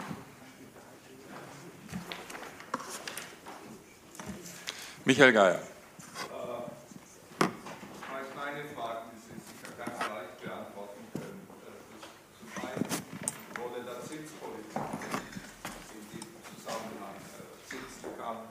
Nicht, nicht vor, obwohl ich mir vorstellen kann, dass Sie durchaus dabei waren. Äh, äh, das Zweite, ähm, äh, eine Klärung der Frage der Schulden der Zentralbank. Äh, wem schuldet die Zentralbank? Dem Staat oder ein international und transnational Staaten? Das heißt, ähm, ja.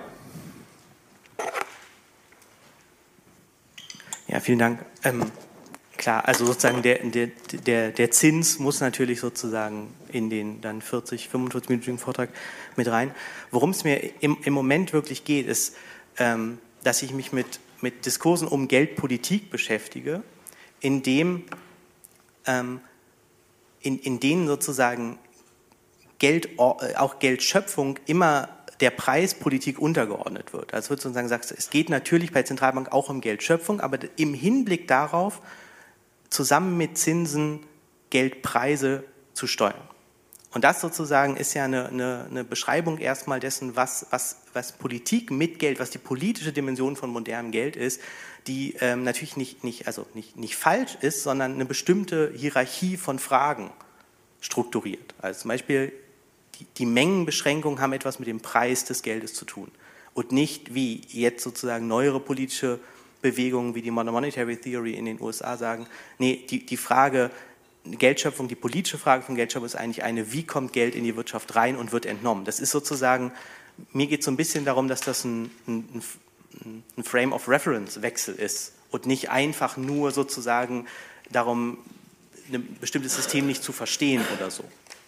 Ähm, und wem schuldet die Zentralbank? Was, was, was ich an der, an, dem, an der Irredeemable Claim-Formulierung ganz interessant finde, ist, dass man sich, glaube ich, historisch-soziologisch nochmal stärker die Frage stellen könnte, warum verfassen wir Zentralbankgeld als Schuld? Also es ist ja kein Anspruch auf die Vermögensseite der Zentralbank. So, also rechtlich. So, das, das, das daraus abgeleitete Argument in der Wirtschaftstheorie war dann, das hat Schumpeter ja schon kritisiert, gesagt hat, die frühen Wirtschaftstheoretiker waren alle Juristen und die haben deswegen gesagt, das ist im Prinzip egal. Deswegen reden wir über Zentralbankgeld so, als sei es, ein, als sei es keine Schuld, nämlich einfach ein Vermögen. Das Argument ist auch relativ plausibel zu sagen, es ist ja kein, es ist ja kein richtiger Claim. Deswegen sollten wir auch in der Theorie nicht darüber reden, als sei es ein Claim. Ich glaube aber, es ist, ähm, es, es, gibt, es gibt ja Gründe, warum wir das trotzdem als eine Schuld verfassen. Also man, man, man könnte sich, führt jetzt vielleicht so ein bisschen weit, aber man könnte Zentralbankgeld auch nicht als Schuld verfassen. Das ist ja zum Beispiel das, was, was Vollgeldreformen vorschlagen. Aber es hat ja sozusagen einen Grund. Und der, einer der Gründe ist, dass dadurch Staatsschulden, würde ich sagen, zum, zum Ausgangspunkt des, äh, des Geldsystems werden. Dadurch, dadurch brauchen wir Staatsschulden, um überhaupt Zentralbankgeld zu haben, weil wir die auf die Vermögensseite eintragen müssen. Und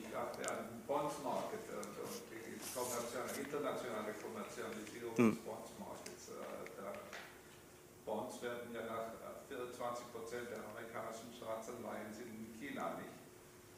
Das interessiert mich. Äh, ja, das, das, stimmt. Also die schematische Darstellung hier ist natürlich kein, ist natürlich in dem Sinne eine formale Darstellung, dass es erstmal kein Geldsystem ist, das in einem, äh, in einem globalen Kapitalismus verstrickt ist, was natürlich eigentlich für alle, alle Geldordnungen gilt.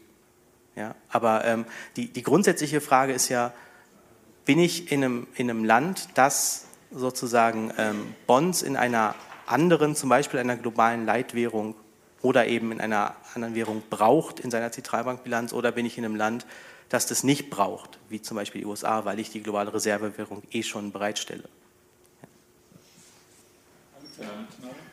Also ich habe so ein paar Fragen. Wenn man über Knappheit spricht, dann wird, fällt mir sofort der Markt ein das, kam überhaupt nicht vor in dem Vortrag. Es gibt ja Geldmärkte und Kapitalmärkte, wo sich sozusagen Preise bilden, die sozusagen Knappheit ausdrücken, ja, nämlich Zinsen oder äh, Kapitalmärkte, was weiß ich.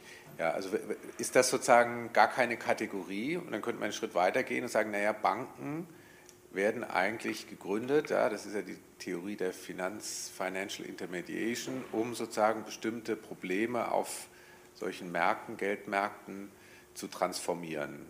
Also Leute wollen ihr Geld anlegen, haben aber vielleicht wollen das nur einen Monat machen, andere brauchen Kredit für fünf Jahre. Also diese Risiko- und Fristentransformation und so weiter, das ist ja in der Theorie der Financial Intermediation. Das ist die Begründung, warum gibt es überhaupt Banken? Ja, warum braucht man Banken überhaupt, um sozusagen Geld- und Kapitalmärkte funktionsfähig zu machen. Und jetzt haben wir die Entwicklung in den letzten Jahren, dass die Banken zwar einerseits sind sehr stark gewachsen, und das ist das große Problem, und jetzt verlieren die aber gleichzeitig an Bedeutung, weil neue Formen sozusagen der finanziellen Intermediation kommen. Also die Fintechs, die, äh, äh, was weiß ich, die ganzen Anlagefonds und so weiter und so fort. Also spielen die jetzt da gar keine Rolle. Und der dritte Punkt ist, wenn ich mir die Linien anschaue, Wachstum der Geldmenge, M1 oder M2, ist viel geringer, als wenn wir uns das Kreditwachstum anschauen. Das ist nämlich das, was in den letzten Jahren viel stärker zugenommen hat. Oder eben diese Vermögenswerte, also diese Asset Price Inflation. Das ist ja sozusagen das, was, was in den letzten drei Jahrzehnten ähm, am meisten Dynamik hatte. Und das ist mir jetzt nicht ganz klar, ist das Teil dieser Statistik oder ist jetzt sozusagen das Geldmengenwachstum und das Vermögens ist das dasselbe oder muss man das nicht doch deutlicher unterscheiden? Also Kredit, Kreditmenge, Geldmenge, ähm, Vermögenswerte, also das ganzen Bonds und Aktien und so weiter, die ganzen Kapitalmärkte. Ja, vielen Dank. Ähm ich, ich fange jetzt mal von hinten an, weil ich glaube ich bei, bei der ersten Frage die am stärksten kritische Antwort habe. Ähm, also ich, ich, ich habe die, die, Statistik hier auch eher sozusagen, um, um so ein Gefühl, warum könnte es jetzt interessant sein, über Knappheit von Geld nachzudenken. So, ne, sozusagen da, da, da hat man dann diese beiden Statistiken zur Verfügung. Worum ich mich zum Beispiel in dem letzten Buch beschäftigt hat, ist ja genau dann die Vermögenspreisinflation. Also und da spielt Geldschöpfung natürlich eine extrem große Rolle, weil wir ähm, zum Beispiel durch die Arbeiten von Dirk Besema und den Debt Shift, aber auch Schularix arbeiten ja wissen, dass sich die, die, die Geldschöpfung, also der, der Anteil der Geldschöpfung für den Kauf bestehender Vermögenswerte, die dann da Vermögenspreisinflationseffekte haben, ähm, stark gewachsen ist, während die, die, die Kreditvergabe, also die Geldschöpfung für ähm, Nicht-Finanzunternehmensnachfragen, also realwirtschaftliche Nachfrage, wirklich in Anführungszeichen, während die relativ stabil geblieben ist. Also das ist ja sozusagen der Dead Shift, die Verschiebung der, der ähm, Kreditvergabe in diesem Bereich. Deswegen ist das, das worüber ich häufiger Vorträge halte, ähm, was dann natürlich eigentlich auch mit in, in, die, in, den nächsten Schritt der, der Geschichte gehört. Und da ist es ähm, jetzt sozusagen ähm, statistisch präziser, das dann über das Kreditwachstum zu zeigen, würde ich sagen. So, ja, also sozusagen ähm, das Geldmärkte und Intermediäre behandle ich insofern zusammen, weil das natürlich, äh, und ich auch wirklich sagen, Anhänger einer, einer Geldtheorie und Bankentheorie bin, die sich sehr stark von dem intermediären Begriff abgrenzt. So, ja, manchmal abgrenzt, ja. Also manchmal auch zu stark, aber wenn man natürlich anfängt zu sagen, ähm, also die, der Begriff der Intermediären, die, die Vorstellung, dass Banken verteilen und damit Zeitprobleme ökonomischer Akteure im Prinzip lösen, die basiert letztlich auf einer bestimmten Kontrollidee, die ich glaube nicht mehr funktioniert, nämlich die Idee, dass die, dass die ein Liquiditätsrisiko in Bezug auf Banken, Zentralbankreserven haben. Darauf basiert die ganze Theorie von, von Intermediären. Das war sozusagen auch mein Einstieg in diese Theoriedebatte. Und davon abgeleitet fand ich dann immer soziologisch betrachtet Jeffrey Inghams Argument, das dann auch Anne Pettifor nicht mit Referenz auf Ingham bringt, zu sagen, ähm, überzeugend der, der Marktbegriff ist natürlich meistens eine Metapher für alles Mögliche. Und wenn man dann fragt, was sind mögliche Märkte, dann ist die Rede von Geldmärkten, ähm, also würde ich sagen, wissenschaftlich gesehen unzutreffend. Weil Geldmärkte, also der Marktbegriff eigentlich voraussetzt, dass es Angebot und Nachfrage gibt und damit Knappheit schon voraussetzt, was einfach auf Geldmärkten nicht gegeben ist, weil die Geldmenge dann ökonomisch gesprochen hyperflexibel ist.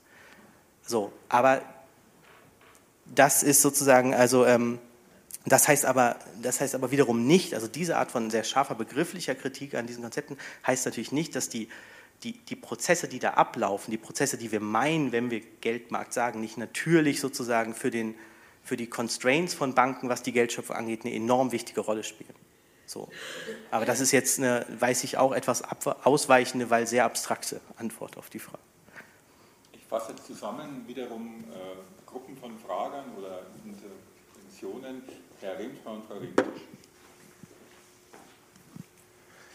Ja, vielen Dank für den interessanten und auf eine spezifische Weise aufregenden Vortrag, weil die Art und Weise, wie Sie sich in das Problem des Geldes hineindenken, je mehr man dem folgt, desto ja, aufregender und dramatischer wird.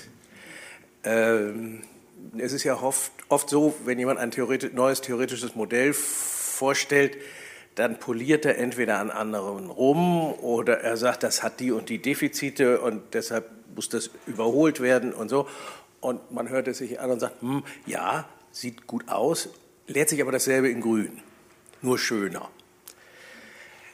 Das ist das, was Sie vorhaben und intendieren und auch machen deutlich nicht. Es ist nicht dasselbe in Grün. Und das, wenn man sich hineindenkt, wird es anders. Mir, ich weiß, nur, weiß noch nicht genau, wo die Konsequenzen sind. Sie haben sie angedeutet. Und ich bin über eine Formulierung gestolpert, es ist vielleicht gar nicht so eine wichtige und so dramatische Formulierung, ich bin eben drüber gestolpert, dass Sie gesagt haben, so und so ist der Mechanismus der Erhaltung der ausgeglichenen Bilanzen durch Erhöhung des Geldvolumens. Und jetzt kommt, sagten Sie, anstatt es auszugeben für. Und das würde ich gerne erläutert haben. Es klingt ja so ein bisschen, da ist ein System, das so beschäftigt ist, sich selbst zu erhalten, dass es Defizite produziert, die wir bloß als äh, politische Vernachlässigung anzusehen, die Gewohnheit haben, aber in Wirklichkeit ganz andere Gründe haben. Ist das so oder habe ich Sie da vielleicht auch völlig missverstanden? Also dann sagen Sie es und dann ist es, hat sich erledigt. Ja, vielen Dank für den wirklich sehr anregenden Vortrag. Ich würde auch ganz gern noch mal verstehen, wie radikal jetzt eigentlich Ihre Stellung zur Werttheorie ist. Also wie, äh, ob da was wiederkehrt. Also ich hatte den Eindruck, äh, ist es nicht so in der Beziehungstheorie, also ist der Begriff der Schuld und der Leistung doch auch irgendwie angewiesen ist noch auf das, was Deutschland Objektivitätsfiktion nennt und ob nicht von der Seite der Beziehungstheorie da irgendwie wie so ein Rückstoß sein muss, äh, dass es eben, dass das System etwas der Art braucht, damit es sozusagen äh, funktionieren kann. Ja, also ähm, das also welcher Status hat dann auch welchen Status hat Ihre Theorie dann auch in der Aufdeckung gewissermaßen dieser Fiktion, die vielleicht aber doch ja nötig ist? Also.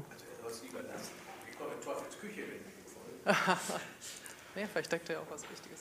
Ja, vielen Dank. Ähm, das sind eigentlich ja Fragen, die irgendwie auf das, äh, auch auf dasselbe so ein bisschen zielen. Ja, weil ich würde sagen, ähm, das ist genau wirklich der, der interessante Punkt, der mich jetzt seit einiger Zeit schon beschäftigt, weil ich eben auch viel mit, mit Leuten rede, die, ähm, das ist jetzt, weiß ich gar nicht sozusagen, wie, wie man, man glaubt ja immer selber, wenn man so Diskursen führt, die lesen dann alle, ja, und alle diskutieren gerade über die Themen, die man diskutiert, und dann sagt man immer, will sie ja wissen, und dann weiß man aber eigentlich gar nicht, wie weit das verbreitet ist. Also ähm, der, die Welle, die wir gerade in den USA sehen mit Bernie Sanders und Alexander Ocasio-Cortez, die sich der Modern Monetary Theory irgendwie verschreiben und sagen, wir können gewaltige Ausgaben finanzieren. Ich habe auch mit Leuten zu tun, die das hier in Deutschland sehr explizit machen und die haben oft sozusagen diesen Gestus, der mich auch sehr fasziniert hat, von sozusagen, man, man könnte jetzt stattdessen das System so zu organisieren, wie wir haben, auch 2,6 Billionen Euro in ein paar Jahren erschaffen und damit eben was anderes machen, zum Beispiel Infrastruktur aufbauen. Oder ja auch so ein Vorschlag, einfach auf allen Konten von EU-Bürgern einen gewissen Geldbetrag erzeugen. Am Montagmorgen ist er einfach da und dann haben wir mehr Nachfrage. Das geht alles, weil das ist ja nur Buchhaltung und man kann da eigentlich Nummern eintragen und das läuft und solange die Bilanzen in, in Balance bleiben, funktioniert das.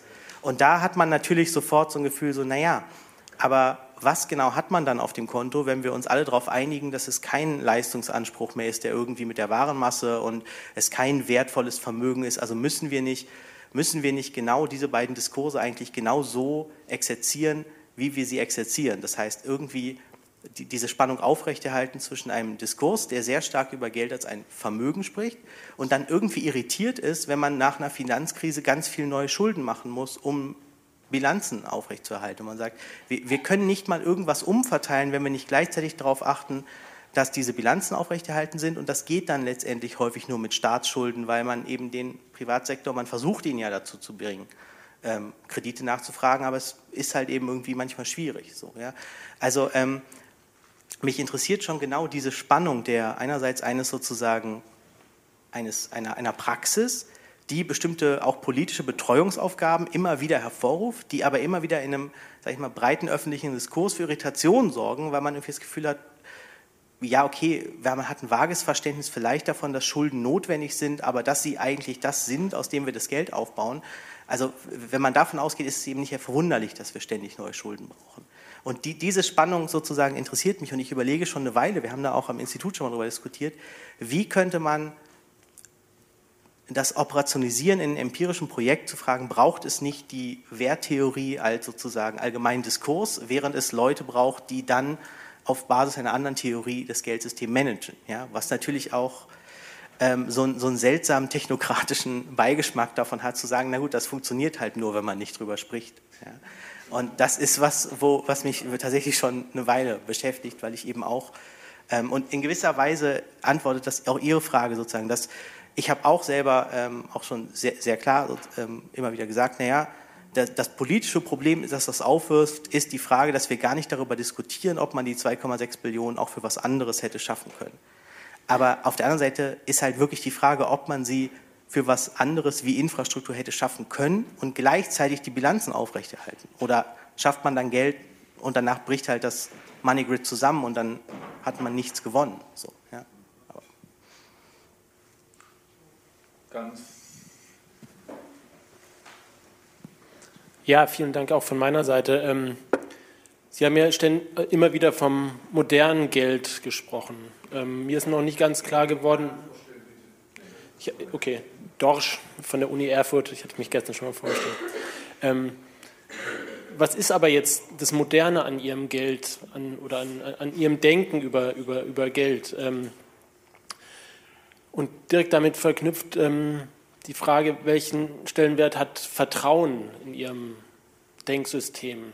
Also wenn man, Sie sprechen viel von Kredit, da steckt das ja direkt drin, Kredere, Glauben. Wenn man sich Draghi anhört, da haben, ihm haben sehr viele vertraut, dass er es schafft, ähm, die, die Finanzkrise in der EU zu, zu, zu managen. Ähm, und mir stellt sich dann die Frage, wie wird dieses Vertrauen aber generiert? Und dann könnte man meiner Ansicht nach vielleicht auch ähm, die Verknappung, von der Sie gesprochen haben, und die Umverteilung auch nochmal neu denken. Also nach dem Motto, ähm, dass die, ähm, also die Umverteilung innerhalb von Gesellschaften und ähm, zwischen Gesellschaften, dass da immer wieder einige Schichten und auch manchmal sogar ganze Volkswirtschaften ab und zu über die, äh, quasi über die Klinge springen müssen, damit dieses Vertrauen innerhalb der Eliten ähm, aufrechterhalten werden kann.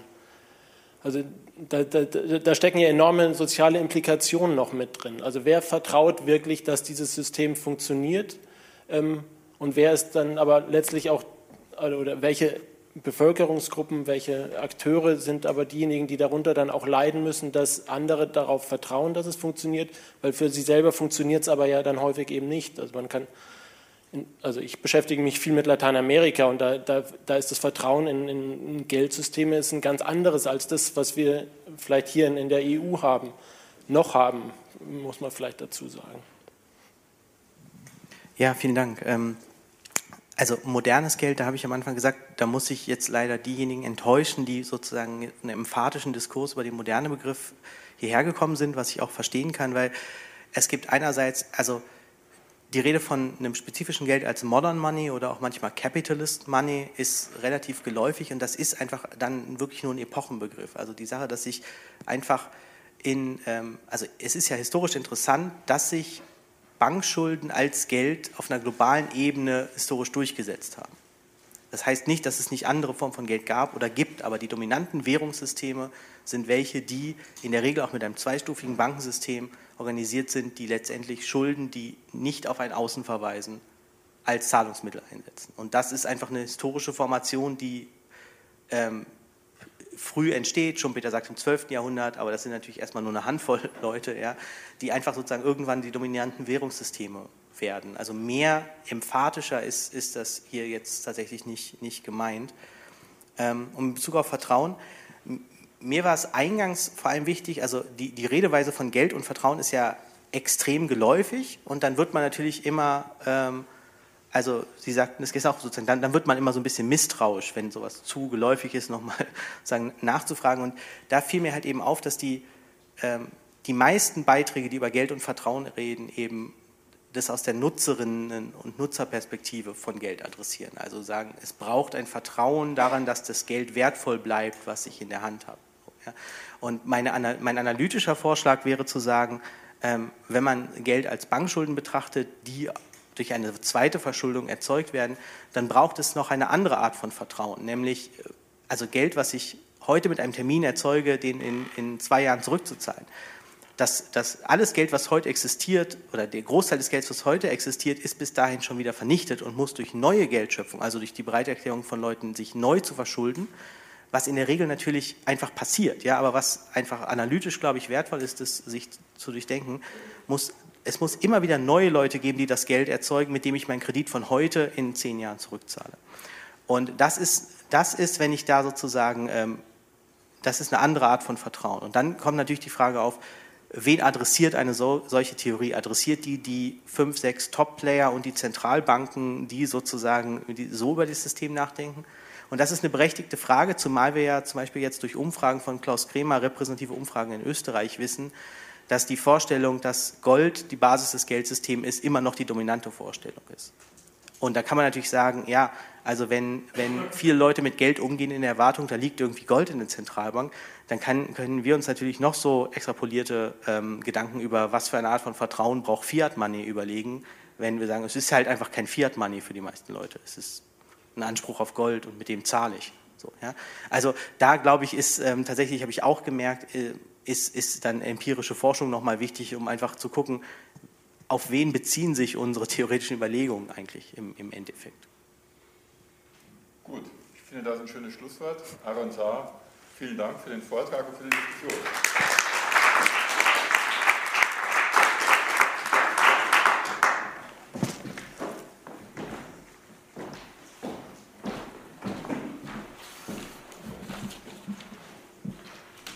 So, wir kommen nun zum letzten Vortrag in unserem Panel.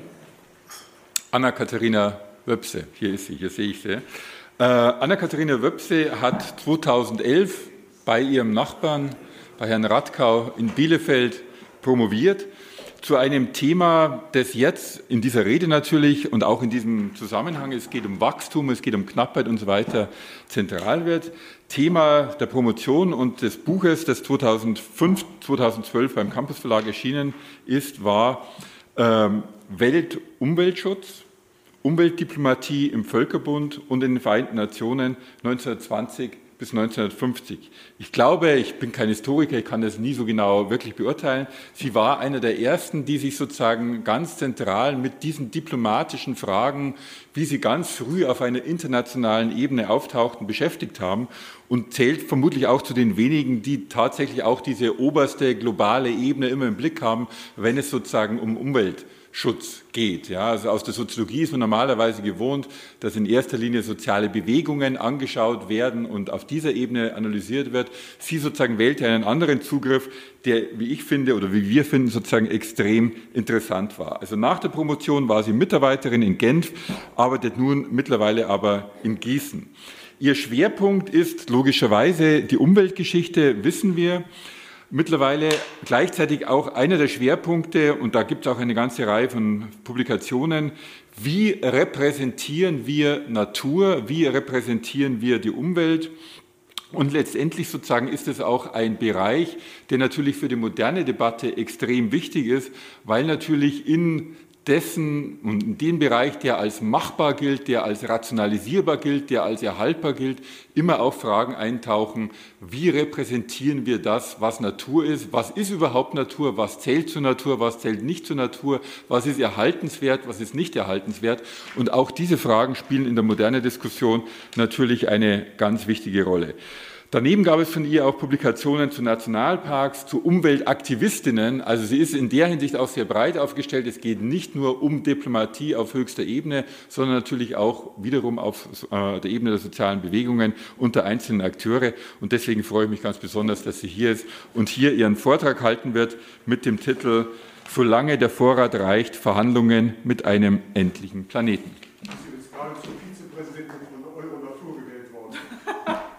Die, die kennt doch keiner. Ich brauche noch ein Stück Wasser. Ich nehme einfach das, was hier ist, das ist total nachhaltig. Ich stelle das noch ein bisschen runter. Okay, guten Tag. Ich freue mich sehr, hier zu sein und äh, finde, dass das wirklich auch ein ganz treffender und spannender Zugriff auf diese schwierigen Mensch-Natur-Beziehungen sind, diese Frage nach den gebrochenen Versprechen. Und tatsächlich fange ich da an, wo wir gestern Abend aufgehört haben. Äh, vielleicht hatten Sie Gelegenheit, im letzten Jahr einer dieser Freitagsdemos beizuwohnen und dann haben Sie gesehen und gelebt und vor allen Dingen gehört, was sich äh, entwickelt aus solchen unerfüllten Verheißungen. Äh, diesen jungen Menschen ist quasi alles versprochen worden. Entwicklung und Freiheit und Wahlmöglichkeiten, Unversehrtheit. Und jetzt sieht es einfach so aus, als ob davon eben sehr wenig, vielleicht auch gar nichts eingehalten werden könnte. Und es scheint, als besäßen die Jungen die Abgebrühtheit, sich tatsächlich mit der Realität des Klimawandels zu beschäftigen und ähm, angesichts der auch sehr spürbaren Konsequenzen natürlich Entwicklung weiterzudenken, das Stillhalteabkommen der modernen Gesellschaften aufzukündigen. Und ich habe, während ich da war, öfter gedacht, irgendwie haben sie was gemein mit diesem Kind aus dem Grimmschen Märchen, aus diesem Märchen von des Kaisers neuen Kleidern, wo dieses Kind am Ende wagt zu sagen, was es sieht, nämlich nichts. Und konfrontiert mit den physischen Folgen des Klimawandels sehen diese jungen Leute jetzt die Moderne äh, an und sagen, die hat ja gar nichts an. Das sind nur Gespinste, die in der Wirklichkeit oder die der Wirklichkeit nicht standhalten. Sie fordern jetzt also Generationengerechtigkeit ein, die als Norm ja in der allgegenwärtigen Idee der Nachhaltigkeit fixiert sind. Und in dem Titel dieses Panels von der modernen Idee des Überflusses und des unendlichen Wachstums zur ernüchterten Idee der Nachhaltigkeit klingt es so, als sei das Konzept der Nachhaltigkeit ein Resultat bitterer Erfahrungen. Zuerst der Zucker des Wachstums sozusagen, dann leichte Übelkeit, schwerere Übelkeit und dann kriegen wir am Ende quasi als Diätmittel die Nachhaltigkeit. Aber das sind natürlich nicht einfach nur Antipoden oder lineare Abläufe, denn die Versprechen von Überfluss und grenzenlosem Wachstum sind zwar postuliert worden, aber sie sind natürlich nie wirklich unwidersprochen geblieben. Ähm, der Moderne wohnt eben auch der Zweifel an diesen Versprechen fortwährender Leistungssteigerungen inne. Und zwar keineswegs von Standpunkten, die einfach nur antimodern oder rückwärtsgewandt sind, sondern von Positionen, die Bestandteil spezifischen, äh, ihres spezifischen Pragmatismus sind. Und das finde ich unglaublich interessant und es lohnt sich tatsächlich da mal aus historischer Perspektive auf diese immanente Kritik zu schauen. Und wenn man jetzt mit ähm, historischer Perspektive anfängt, kommt man an diesem Mann nicht vorbei, schon gar nicht in Deutschland. Das ist der, der Mann mit dieser prächtigen Perücke und einem wirklich sehr schönen Namen, Hans Karl von Karlowitz, der 1713 den Begriff der nachhaltenden Nutzung von Waldungen niederschrieb, um die natürliche Produktionskraft eines Waldes mit der ökonomischen ähm, Holzproduktion oder Holzernte abzustimmen. Es dürfe eben nur so viel entnommen werden, wie nachgepflanzt wird. Aber ich möchte gar nicht bei dem bleiben, sondern äh, vorspulen. Jetzt wird es wirklich sehr stofflich im Vergleich zu den Vorrednern. Denn es gibt einen sehr konkreten Fall, weit jenseits des Waldes, äh, in dem die Dynamik der fossilen Moderne auf neue Erkenntnisse in der Ökologie trifft. Und dieser Fall leuchtet geradezu prototypisch aus, wie knapp 100 Jahre vor der legendären Studie, äh, legendären Studie Grenzen des Wachstums, wie wir hörten, von 1972, der Mythos von der Unerschöpflichkeit elegant und mit den Mitteln der aufblühenden biologischen Wissenschaft bloßgestellt wird. Und im Mittelpunkt dieser frühen Auseinandersetzung mit den Grenzen der Natur steht ein Weichtier, ein Weichtier mit einer sehr harten Schale. Das ist die europäische Auster Ostrea edulis. Und äh, sie kommt in den flacheren Küstengewässern des östlichen Atlantiks vor, sehr prominent in der Nordsee. Keine Auster gleicht tatsächlich der anderen. Die Tiere werden zehn Jahre alt, wie Sie hier in den Jahresringen sehen können. Es kommt immer etwas dazu, sie wächst sehr kontinuierlich. Sie sind Zwitterwesen und jedes dieser einzelnen Individuen produziert im Jahr ein bis zwei Millionen Eier die dann potenziell zu neuen Austern werden können.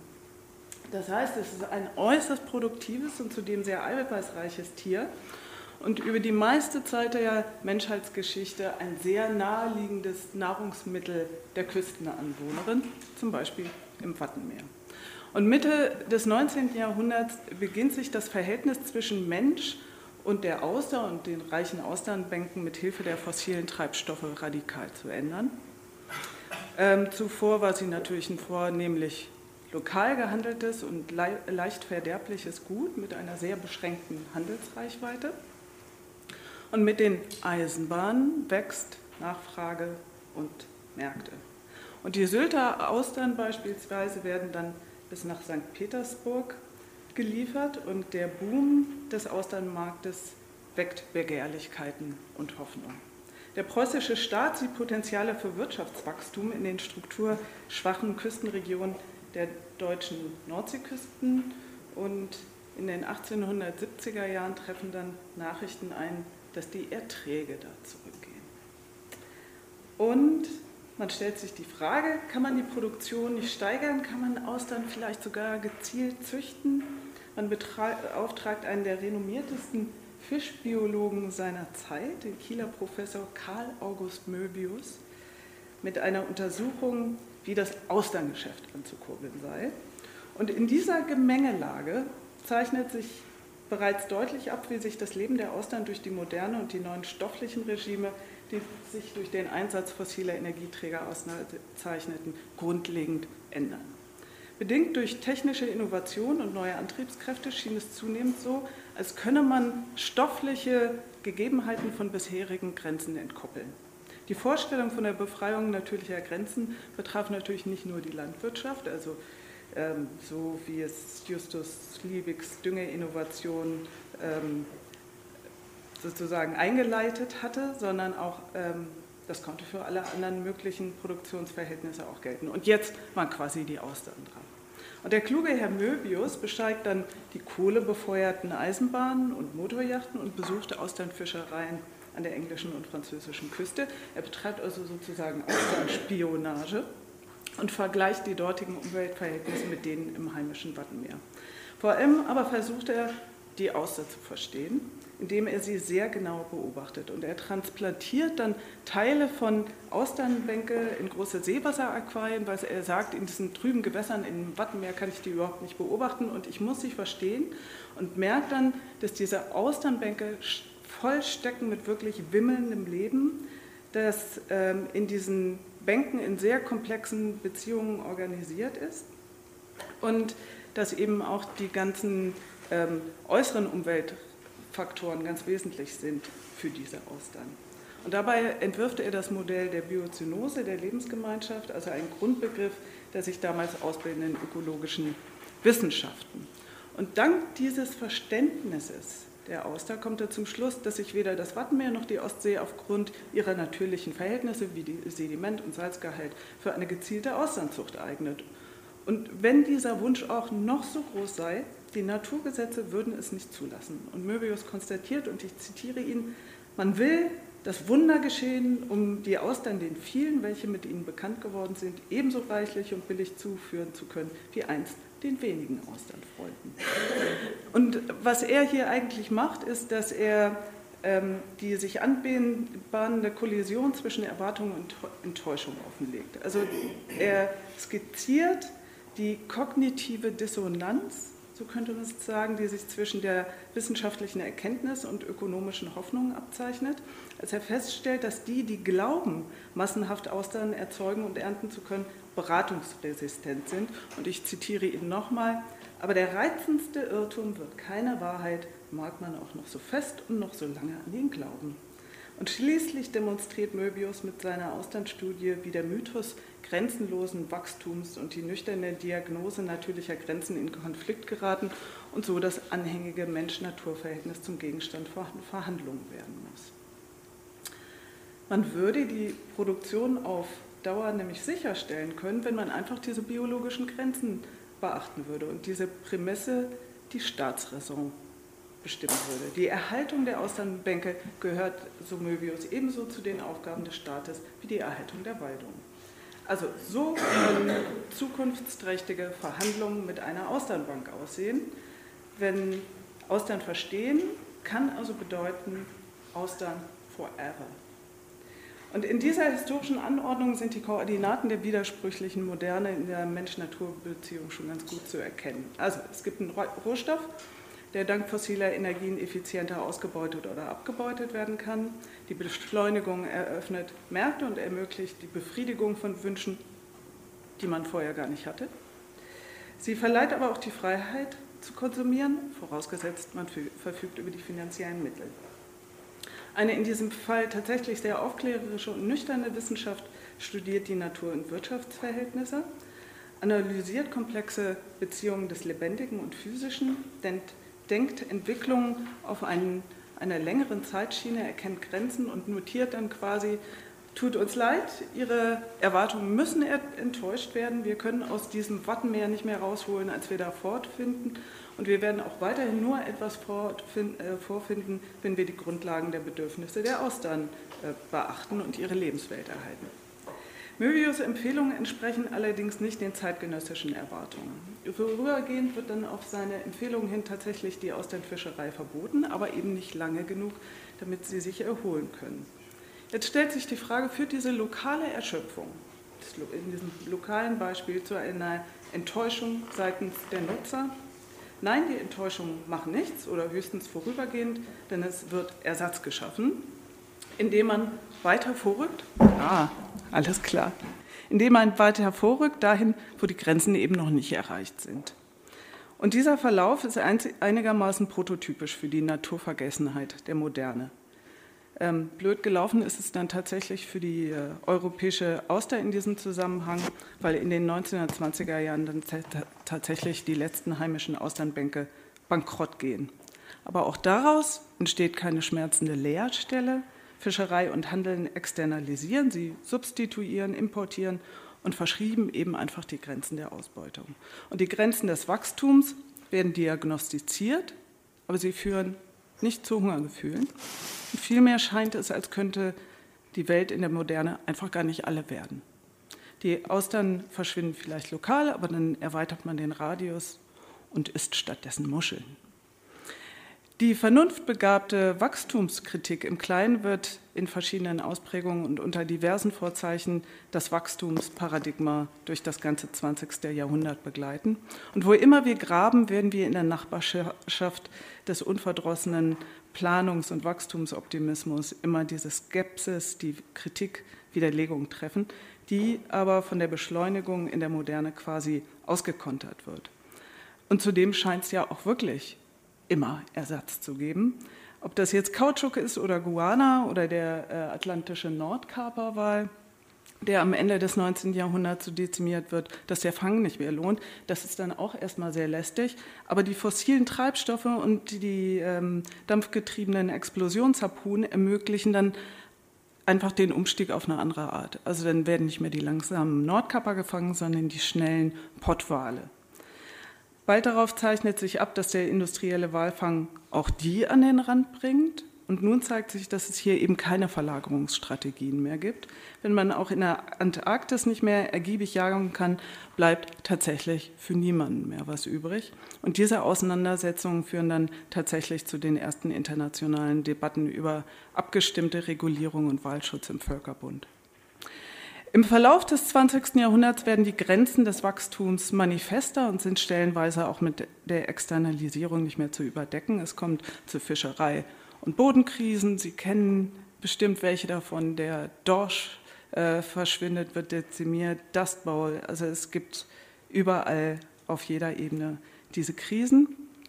Aber es gibt nicht nur dieses landgebundene Krisenerlebnis, sondern es wird auch früh klar, dass im globalen Maßstab die Verlagerung von sehr problematischen Technikfolgen kein Zukunftsmodell sein können.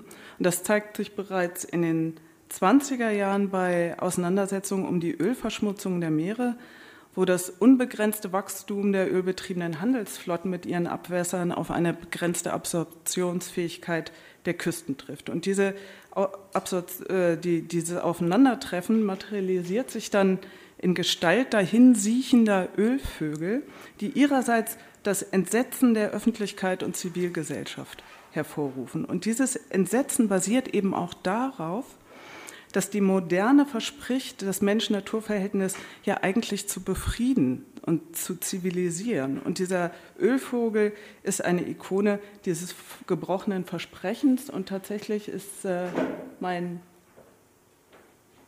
äh, Liebstes, ich zeige es Ihnen einfach so, unten rechts ein Bild von 1925, das ist Miss Messingham in der Lobby des britischen Parlaments, wo sie auf die Parlamentarier mit dieser Ölleiche zugeht und sagt, ihr glaubt doch nicht, dass ihr die Ölreste eurer weltweit agierenden Flotte einfach auf der Mitte des Meeres zusammenschieben könnt und das keine Folgen hatte. Also so sah ähm, Anti-Öl-Lobbyismus in den 20er Jahren aus.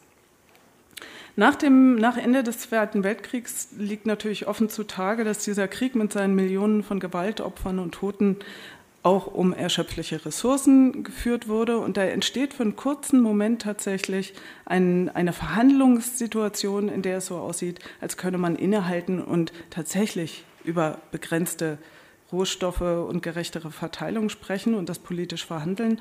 Und 1949 ähm, beruft der Wirtschafts- und Sozialrat der jungen Vereinten Nationen eine große Konferenz ein, in der, in, in, auf der es um die globale Verteilung von Rohstoffen in ihrer Bewirtschaftung gehen soll. Natürlich, um Hunger und Armut vorzubeugen und auch diesen wachsenden Bevölkerungszahlen gerecht zu werden.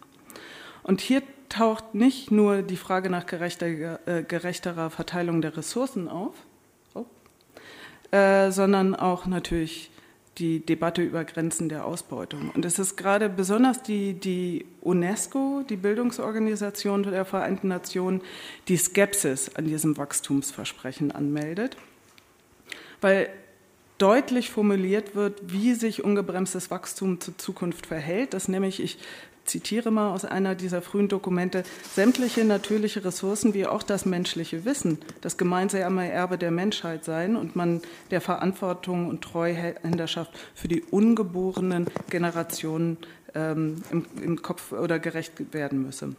Man habe schließlich keinerlei so heißt es, moralisches Recht, die Ressourcen leichtsinnig zu vergeuden, nur um unseren Lebensstandard zu erhalten. Und ein sehr schönes Beispiel, was da genannt wurde von einem der UNESCO-Delegierten, war, wenn wir sozusagen für die ganze Welt die Dicke der Sonntagszeitung, die wir in New York vorfinden, ähm, das sozusagen über die Welt verteilen, dann ähm, ist das Ende unserer Wälder abzusehen, weil er als Europäer davon total beeindruckt war, wie dick diese New Yorker Sonntagszeitungen sind mit all der Werbung, die in ihnen steckte.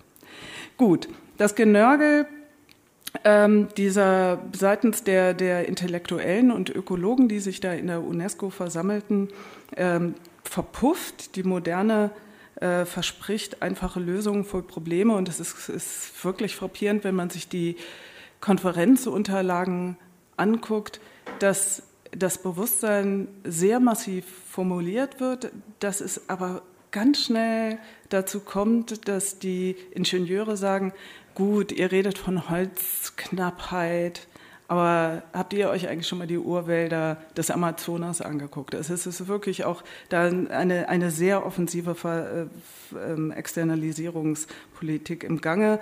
Die Fisch, Fischereierträge gehen zurück. Ähm, wir haben doch hier diese neuen Techniken, wir müssen die nur besser an den Mann bringen, wir müssen sie verteilen.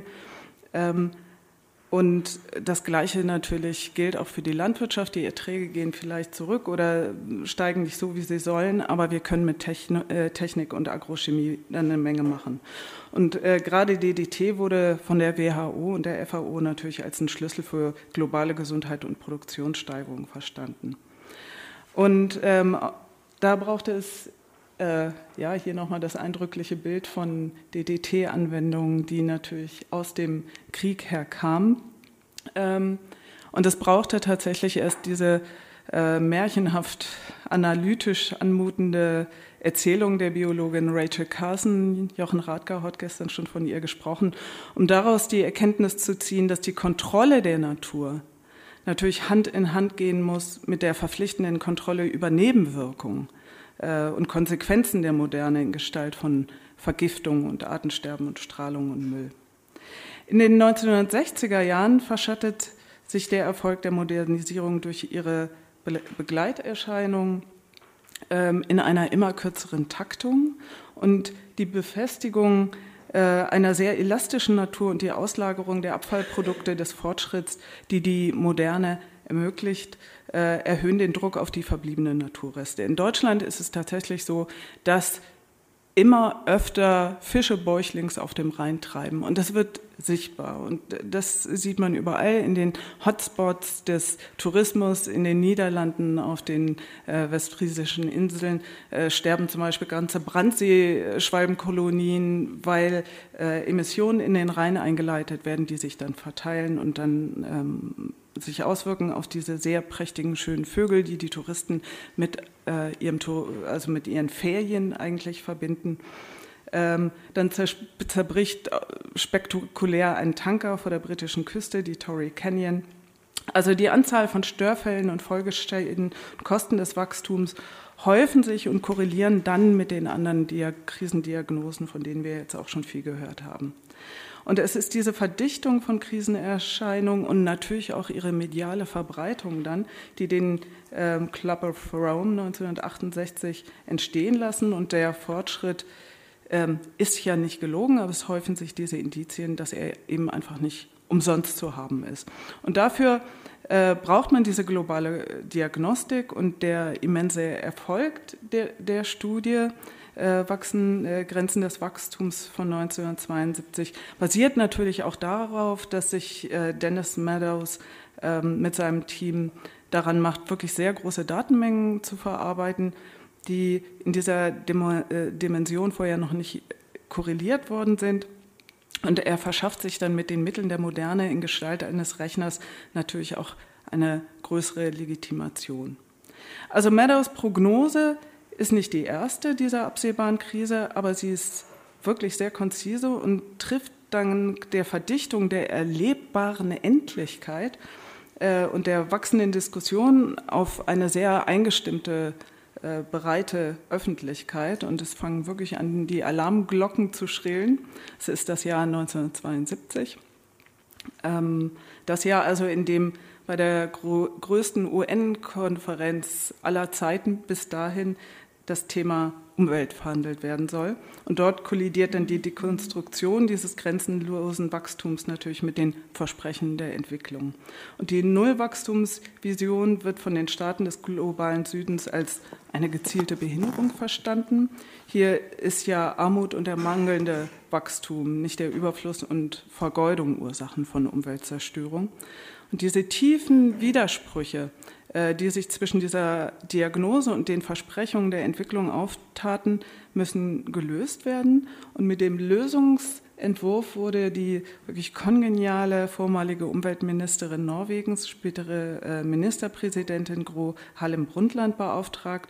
Und das Spannende an dieser Brundtland-Kommission ist nicht zuletzt, dass sie tatsächlich diese technokratische Herangehensweise, äh, die, die wirklich vornehmlich ins System dachte, aufbricht und sich daran macht, die Weltwirklichkeit in Augenschein zu nehmen. Es ist eine ganz kleine Kommission, es sind nur 22 Mitglieder aus 21 Staaten, die tatsächlich reisen, die sehr, sehr viel sprechen und reden und nicht nur sozusagen mit äh, computergenerierten ähm, Analysen arbeiten, sondern sehr, sehr viel im Gespräch waren. Und meine Kollegin Iris Borowi hat gezeigt, dass das eben nicht nur ein analytisches und handlungsorientiertes Forum war, sondern ähm, auch ein, ein tatsächlich diplomatisches Vorhaben, weil es muss ja mit den Herausforderungen umgehen, diese di diametralen Forderungen zu versöhnen, die also nach ökonomischer Entwicklung und nach sozialer Gerechtigkeit und nach ökologischer Unversehrtheit. Und die Kommission ist dann äh, berühmt geworden, äh, damit diese Formel zu entwickeln von nachhaltiger Entwicklung, in der sie eben diese Intergenerationalität festschrieb. Eine Entwicklung also, und Sie kennen die, aber ich zitiere sie nochmal, eine Entwicklung also, die die Bedürfnisse der Gegenwart befriedigt, ohne zu riskieren, dass künftige Generationen ihre eigenen Bedürfnisse nicht befriedigen können. Die Kommission hatte alles daran gesetzt, einen integrativen Wandlungsprozess anzustoßen, in dem wirtschaftliche und soziale Bedürfnisse mit den Grenzen eines endlichen Planeten auf allen Ebenen der Wirtschaft, Produktion, Politik korreliert und abgestimmt werden sollten. Und der Bericht der ja dann 1987 unter dem Titel Our Common Future publiziert wurde, ist ein wirklich ernstzunehmender Versuch, diese Diskrepanzen äh, zu überwinden, die sich äh, in der Moderne aufgetan hat.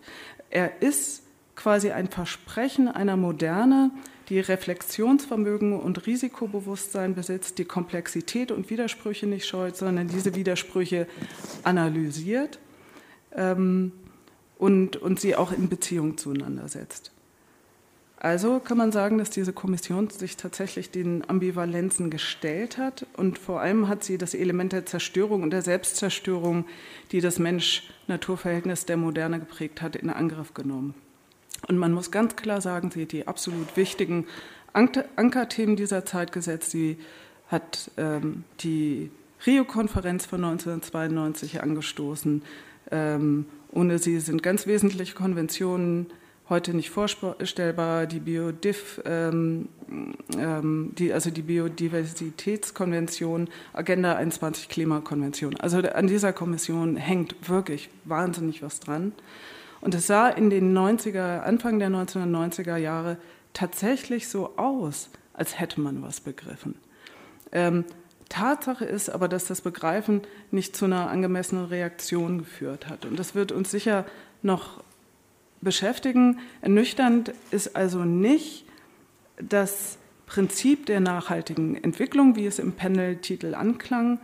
Ähm, entsetzlich ernüchternd ist eigentlich, dass das Erkennen nicht zum Handeln führt und wir uns stattdessen, stattdessen beginnen quasi selbst zu verdauen, also wie so eine Form von ähm, Eigenkannibalismus.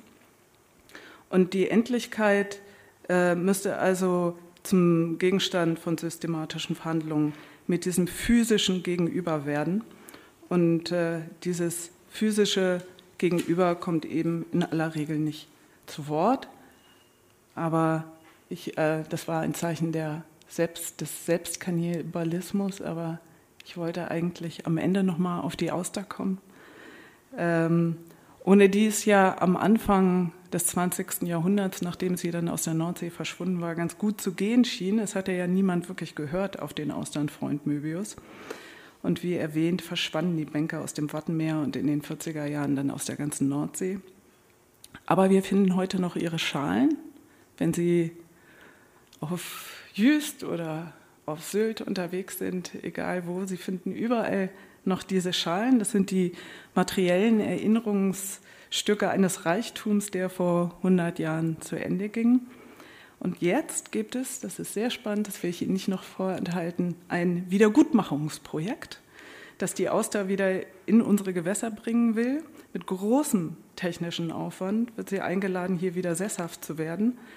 Denn die moderne hatte sie nicht nur in ihrer Bedeutung als eiweißreiches Nahrungsmittel verloren, vertrieben und verloren, sondern sie hat auch eine Architektin vertrieben. Das war niemandem damals bewusst, die in der gesamten norddeutschen Bucht Strukturen für artenreiche Riffe entwickelt hat und von dem man eben annimmt, dass sie ganz relevante Küstenschutzfunktionen besaßen und natürlich unglaublich viel Wasser filtrierte und säuberte, eine Auster filtriert in einer Stunde 140 Liter äh, von problematischen Stoffen, also ein, ein echtes Klärwerk eigentlich. Also sie besitzt lauter Eigenschaften, die wir heute dringend bräuchten. Ähm, das heißt, am Ende, wir müssen nicht die Auster retten, sondern wir erwarten jetzt von der Auster, dass sie uns rettet. Und wir werden sehen, wie, dieser, wie diese derzeit laufenden Verhandlungen mit dem Weichtier ausgehen. Und jetzt freue ich mich auf den Dialog.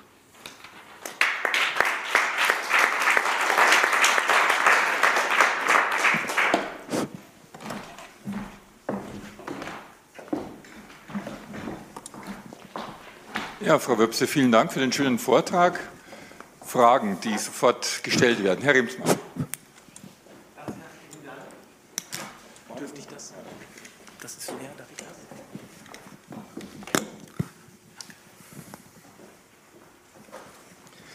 Ganz herzlichen Dank. Mal sehen, ob die Auster dieses Wiedergutmachungsangebot annimmt und nicht sagt, es reicht. Aber es ist ja interessant, dass man solche Fantasiespiele dann plötzlich anstellt und äh, Subjektivitäten sieht, wo sie nicht da sind, aber es ist interessant, dass man es tut. Ähm, in diesen Fragen treibt einen ja doch immer wieder die Frage um, warum macht man es, was, what makes us tick? Und was macht uns plötzlich aufgeregt? Und was macht uns plötzlich vielleicht mitleidig oder so? Etwas, was ich verbindet mit den Überlegungen gestern von Frau Goltermann, wie werden unsere Sensibilitäten ausgeweitet? Wann sehen wir etwas als katastrophal an, was wir bisher hingenommen haben? Wann als unerträglich an? Vielleicht wird der Begriff der Gewalt darauf angewendet, wird ja durchaus in den äh, naturschützerischen äh, Diskursen. Da sind die Bilder, die das antreiben, ja sehr wichtig und sehr interessant, nicht nur weil sie wirken, sondern auch weil sie eine ganze Menge äh, demonstrieren.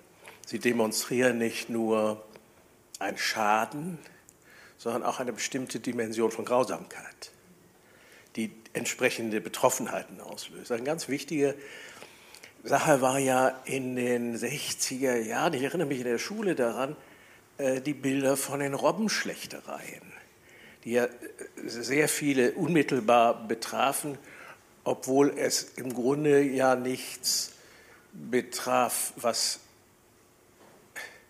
unter dem Aspekt von Nachhaltigkeit oder so wichtig gewesen wäre. Pelzmäntel, nun ja. So. Aber es waren schreckliche Bilder. Und es war ein, waren Demonstrationen von Rohheit. Diese,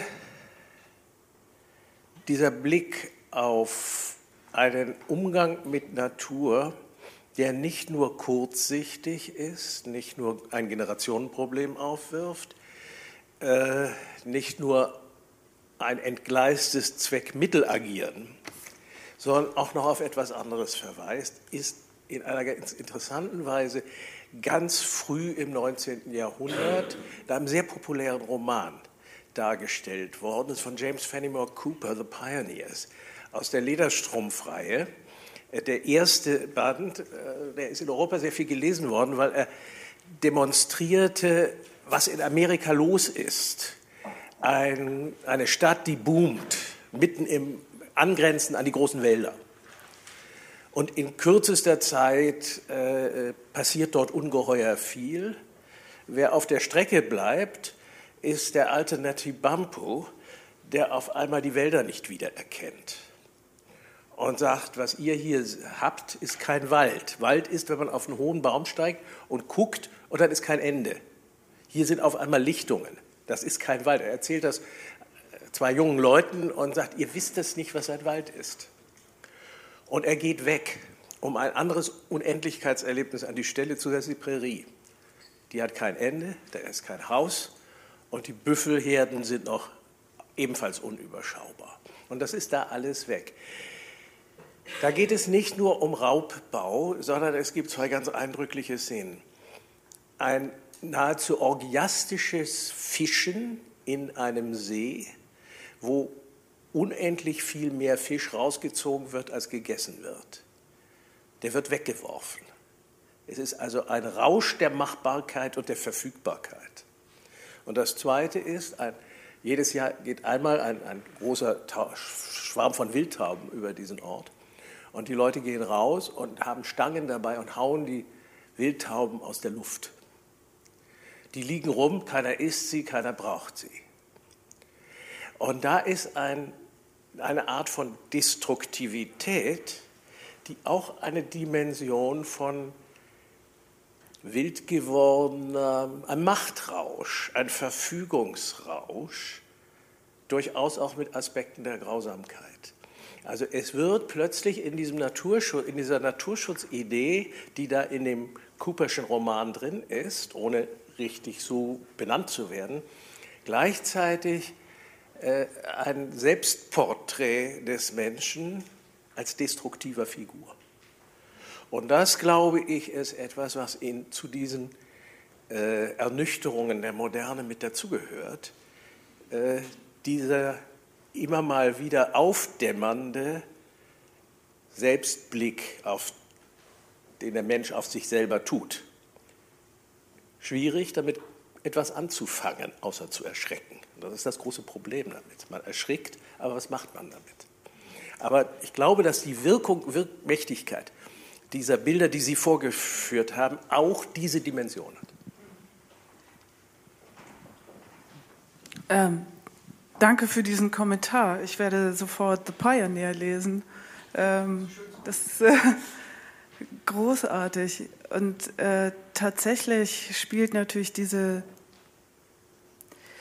spielen die Bilder in diesen Erzählungen eine, eine wahnsinns wichtige Rolle. Und auch genau, was Sie eigentlich beschrieben haben, dieses Erschrecken über sich selbst. Und das ist natürlich auch was, was wir jetzt genau erleben, glaube ich, bei, nicht nur bei den jungen Leuten, sondern auch bei uns selber, dieses in der, in der Lage sein zu, zu zerstören, ähm, quasi im Vorbeigehen.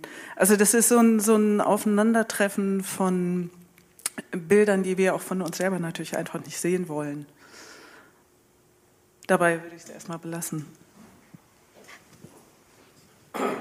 Ja, vielen Dank für diesen wunderbaren Vortrag. Er hat mich aber allerdings zum Schluss enttäuscht. Ich bin über etwas gestolpert und ich möchte Sie damit konfrontieren. Ich befürchte, die Enttäuschung geht nicht zurück auf einen Konstruktionsfehler des Vortrags, sondern es ein getreues Abbild ist der Realität. Sie haben nämlich zum Schluss als Positives etwas dargestellt, was ganz und gar anthropozentrisch begründet wird. Äh, das war verblüffend. Sie haben es mit einer Konsequenz gemacht. Ist das ähm, irgendwie doch eine verborgene Botschaft oder ist es tatsächlich so, dass wir äh, in der Regel nur auf solche äh, Art von, von positiven Reaktionen äh, zurückgreifen können, wenn wir versuchen, äh, Beispiele zu finden dafür, dass es doch eine Perspektive gibt? Worauf genau wollen Sie hinaus? ich, ich, glaube, Sie müssen das für mich nochmal äh, vielleicht konkreter fassen, weil ich, ich verstehe. Die, die, also es ist wunderbar, äh, also die, die, die Auster als, als Trägerin der Botschaft. Aber warum wird sie da wieder angesiedelt?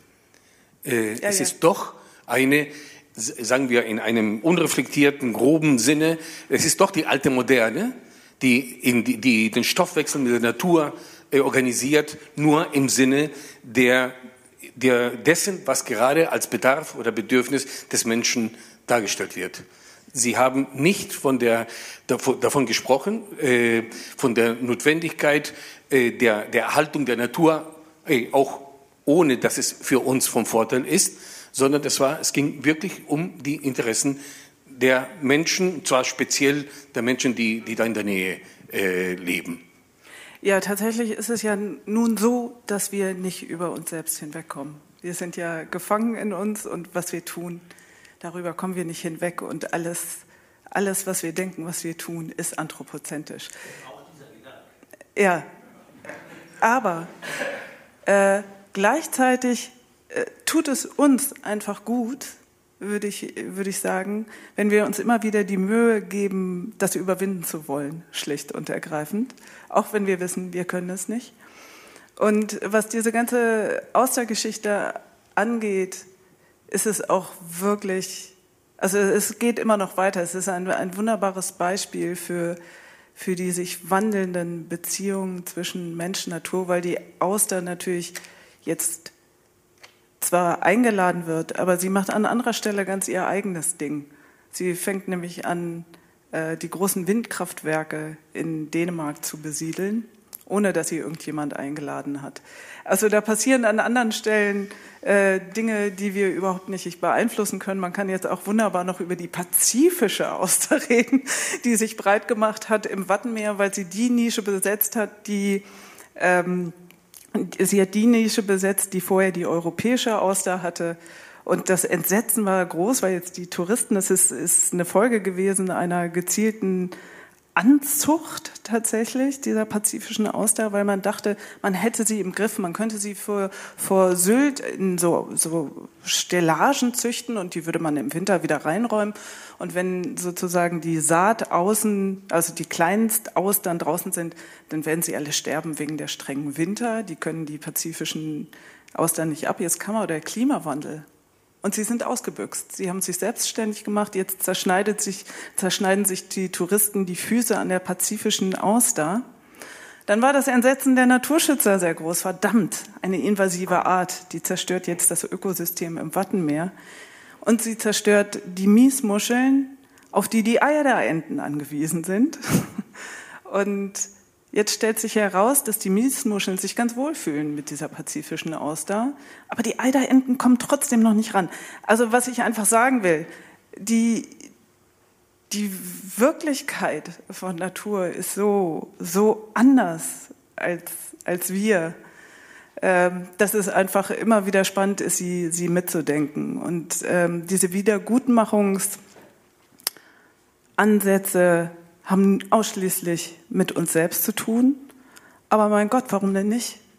Mal ganz ehrlich, warum denn nicht? Also mehr kann man gar nicht wollen für alle Beteiligten. Weil es also jedes, jede, jeden Raum, den wir öffnen für mehr und verstehen, dass viele Be Beziehungen betroffen sind. Weil wir werden am Ende dahin kommen, dass wir verstehen, dass wir ohne diese Beziehungen nicht können. Wir brauchen sie ja. Und äh, das äh, ist, wie gesagt, für alle Beteiligten gut. Also. Ja, vielen Dank für den Vortrag, also der wirklich viele interessante Seiten hat, finde ich. Also ein bisschen ja so auch diese äh, Wiedergutmachung, da geht bei mir natürlich irgendwie die Ohren auf. Äh, und ähm, aber mit der Wendung, dass wir jetzt eben diese Wiedergutmachung machen, damit die uns rettet, die außer, das finde ich ja sehr schön. Trotzdem nochmal Stichpunkt Wiedergutmachung. Das ist ja, und es ist nicht der einzige, ähm, nicht, der, nicht das einzige, was einen so ein bisschen fast dazu verleitet, zu sagen, es gibt sozusagen auf der Ebene von Tieren, Umwelt eine ganz ähnliche Entwicklung, vielleicht etwas nachgesetzt, die ähm, Parallelen zeigt zur Entwicklung, wie man mit bedrohten Menschen umgeht im 20. Jahrhundert ähm, oder Menschen, die in Not geraten. Ähm, also deswegen, also Wiedergutmachung wäre ja ein so ein verbindendes Glied. Ne? Ähm, oder auch Debatten in den Vereinten Nationen, die versuchen, rechtliche Regelungen ähm, zu finden, ähm, selber noch nicht recht schaffen, aber erstmal die Norm etablieren und äh, und das dann auf internationaler Ebene oder in den Mitgliedstaaten versuchen, rechtliche Regelungen herbeizuführen. Was mich immer wieder umtreibt, wenn es um die Menschen geht, ähm, das ist allerdings eine Entwicklung, die hat der Sozialanthropologe Didier Fassin beschrieben für Flüchtlinge in einem extrem interessanten Aufsatz, finde ich. Und in diesem Aufsatz geht es darum, dass ähm, der heißt vom Recht zur Gunst. Und er beschreibt eigentlich eine Entwicklung, die ähm, bezieht sich jetzt in diesem Fall auf Flüchtlinge, die sozusagen, ähm, wo es eine zunehmende rechtliche Regelung gibt, aber rechtliche Regelungen auch wieder zurückgenommen werden, Asylgesetzgebungen verschärft werden, so dass eigentlich in den letzten ähm, oder seit ja, in den letzten 20 Jahren diese Menschen, die in Not sind, wieder äh, eigentlich auf etwas angewiesen sind, was wir im 19. Jahrhundert hatten, nämlich auf Gunst und Mitleid und nicht mehr auf Rechte. Und mich würde interessieren, ob es so etwas im Tier- und Umweltschutz eigentlich auch gibt. Ob in dem ganzen Bemühen, was Sie auch äh, geschildert haben oder angedeutet haben, auf äh, UN-Ebene Normen zu erschaffen, äh, rechtliche Regelungen dann die ja rechtliche Regelungen nach sich ziehen müssen, also man darf nur so und so viel fischen oder man darf nur das und das mit Tieren machen, ob das eigentlich etwas ist, was seit dem ausgehenden 20. Äh, Jahrhundert, ob es da einen Rückgang gibt und es wieder auf Bewegungen des Mitleids braucht, die auch stark dann, also auch moralisch wieder äh, argumentieren. Aber ich denke gerade auch nochmal an die Robben, die, ähm, die angesprochen wurden. Dieses, dieses Robbenvorführen, ähm, das ist natürlich erstmal, also sozusagen diese Robbenschlechterei, das ist eigentlich nochmal eine gewesen, die stark an Mitleid appellierte. So, das sind, und, und mich, interessiert, mich interessiert diese Verschiebung. Ähm, also wenn es rechtliche Regelungen gibt, muss man nicht mehr in der gleichen Weise an Mitleid appellieren, weil das Ganze über Recht geregelt werden kann. Wie verhält sich das im Bereich, im Bereich von Tier- und Umweltschutz? Da muss ich mal drüber nachdenken. ähm, die, ich glaube, das ist tatsächlich sehr, sehr spartenabhängig. Äh, also je nach auch Kampagnenlogik zum Beispiel funktioniert es. Das heißt, ähm, Mitleid funktioniert bei, den gegen, bei dem Gegenüber, mit dem wir uns in Beziehung setzen können. Und das sind erstmal in aller Regel Säugetiere. Ähm, es ist aber auch durchaus übertragbar auf gewaltige Naturlandschaften, wo Individuen identifiziert werden, an die solches Mitleid angedockt werden kann. Alte Bäume, Giganten, sowas geht. Ähm, aber natürlich ist das angesichts der ökologischen Krise sehr begrenzt, dieses Mitleiden, weil auch unser Mitleid äh, begrenzt ist, weil wir es identifizieren müssen. Und das geht natürlich, also Mitleid mit dem Klima zu haben zum Beispiel oder äh, oder mit der, mit der Arktis. Ähm, das würde ich sagen, ist tatsächlich dann eine Frage der Erzählung und wohin man mit der Erzählung will. Ich, ich müsste tatsächlich richtig mal ein paar Parameter überlegen oder ob die Menschheit beginnt, Mitleid mit sich selbst zu haben, weil sie jetzt untergeht. ähm, ja, muss ich ein bisschen offen lassen tatsächlich. Aber es ist ein ganz interessanter Gedanke. Sprechen wir Ja, vielen Dank auch von, von meiner Seite. Ich würde gerne nochmal auf das Verhältnis von, von Verstehen und Handeln eingehen.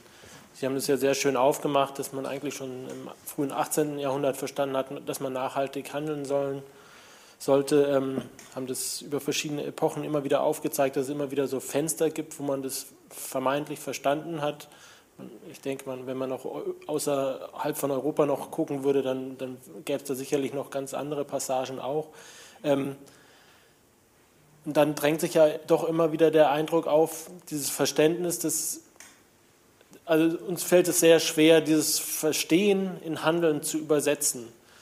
Und da würde ich gern von Ihnen einfach so ein paar Reflexionen vielleicht hören. Ähm, also warum fällt uns das so schwer?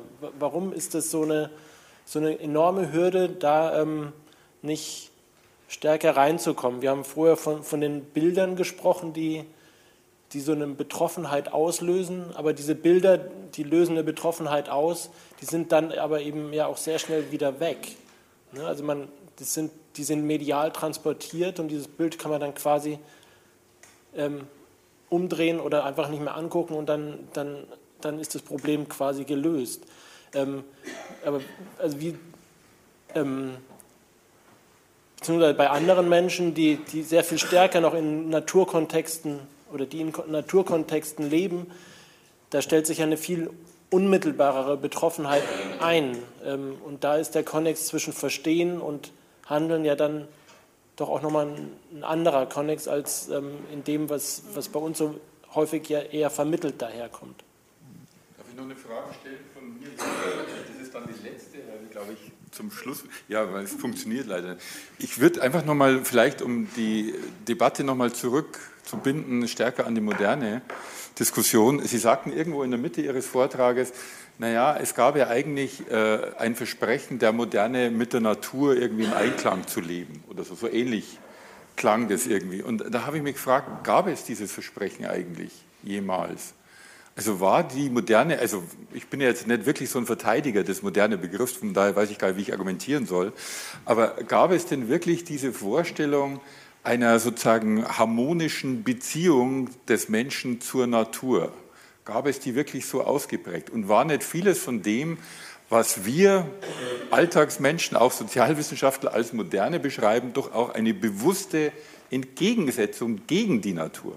Es gibt doch auch ästhetische Erfahrungen gegen die Natur. Und die Frage taucht dann doch auf, wenn wir jetzt von Moderne reden und vielleicht von multiplen Modernen und von nachholenden Modernen, von Leuten, die anderswo leben und uns nachahmen wollen, aufholen wollen, wie auch immer, die machen ja vielleicht dann auch ähnliche nachholende Erfahrungen, dass sie die Natur eben nicht nachahmen wollen, sondern Gegenmodelle zur Natur haben wollen, mit all den Konsequenzen, die das vielleicht hat und Nebenfolgen. Aber kann man so optimistisch sein, dass die Moderne irgendwie ein ausgewogenes, ein gutes Verhältnis zur Natur haben wollte? Vielleicht wollte die das gar nicht. Naja, wir müssen ja jetzt auch mal aufhören mit der Moderne. Wir müssen mal weiterkommen, sonst geht das hier alles den Bach runter, muss man mal so sagen. Also es ist tatsächlich so, dass das, was Sie eben angesprochen haben, das bezog sich ähm, auf dieses gesprochene, gebrochene Versprechen, dass äh, diese Aktivistinnen im Zuge dieser Kampagne gegen, gegen die Ölpest gesagt haben, ähm, und das knüpft ein Stück weit an den Kommentar von Herrn Remsmar an, die, Sie, Sie haben nicht gesagt, ihr habt uns versprochen, dass wir in Einklang leben. Aber ihr habt uns versprochen, dass es keine Gewalt gibt. Also wir zivilisieren uns. Und diese Vorstellung von Zivilisation ist nicht kompatibel mit dem, was wir da sehen. Also das war eher, eher die, die Krux daran. Es ging, ging nie um, um Einklang.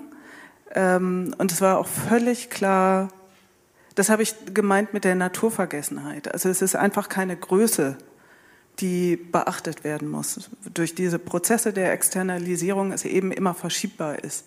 Also es, es, es gibt ja keine Endlichkeit der, der Natur in, der, im, in, in modernen Vorstellungen. Ähm, Nochmal auf diese kognitive Dissonanz wie es jetzt gerne genannt wird, also diese, diese schwere Kluft, tiefe Kluft zwischen Erkennen und Handeln. Das hat viel damit zu tun, dass dieses Aufeinandertreffen vermittelt ist. Es ist eben nicht unmittelbar. Es ist in aller Regel sind ja viele dieser, dieser Konsequenzen, die aus ähm, der Übernutzung von Natur entstanden sind, die sind ja unsichtbar. Also darum finde ich das gerade auch sehr interessant, wie, wie sehr es hier auch um Bilder geht und was man eigentlich sehen kann. Und vieles an dieser aktuellen Klimadebatte hat ja wirklich was mit der Fassbarkeit zu tun, dass wir, dass uns wahnsinnig heiß wird. Also so simpel wie das ist tatsächlich, dass ähm, wir nicht mehr dran vorbeikommen. Und wenn man Zug fährt, jetzt wirklich sterbende Wälder sieht und äh, wirklich tote Totholz in einem Wald, der vor zwei Jahren noch ganz okay aussah. Und ähm, ich, ich, das, das hat so eine ganz, ganz eigene Dynamik. Was diese, diese Kluft angeht, ist es wirklich, hat es wirklich viel damit zu tun, dass sie nicht unmittelbar, also dass die Diagnose da ist, aber dass es nicht erlebt wird. Und das ist, also diese, die, die Studie zu, zu den äh, Grenzen des Wachstums, die war ja voll mit diesen Diagnosen, die dann alle nicht eingetreten sind. Also wie sollten Leute begreifen, was es, was es bedeutet, kein Öl mehr zu haben, wenn doch immer noch welches da ist. Und darum ist ja auch, ist diese Studie immer wieder als falscher Alarm genannt worden und tituliert worden. Aber wenn man das heute liest, und ich empfehle diese Lektüre wirklich nochmal, dann äh, schnürt sich einem heute die, die, der Hals zu, weil es eingetreten ist. Aber in dem Moment ist es nicht erkennbar gewesen, es ist nicht spürbar gewesen. Es wird jetzt mit einer Verzögerung von 50 Jahren wird das spürbar. Also diese, dieser, es ist wie so ein Jetlag, ne? ein Timelag im, in, zwischen Prognose und dem Spürbaren. Und das macht die Kinder so sauer, die da schwitzen. War kein optimistisches Schlusswort, aber ein gutes Schlusswort irgendwie. So. Ja, herzlichen Dank für den Vortrag, für die Diskussion.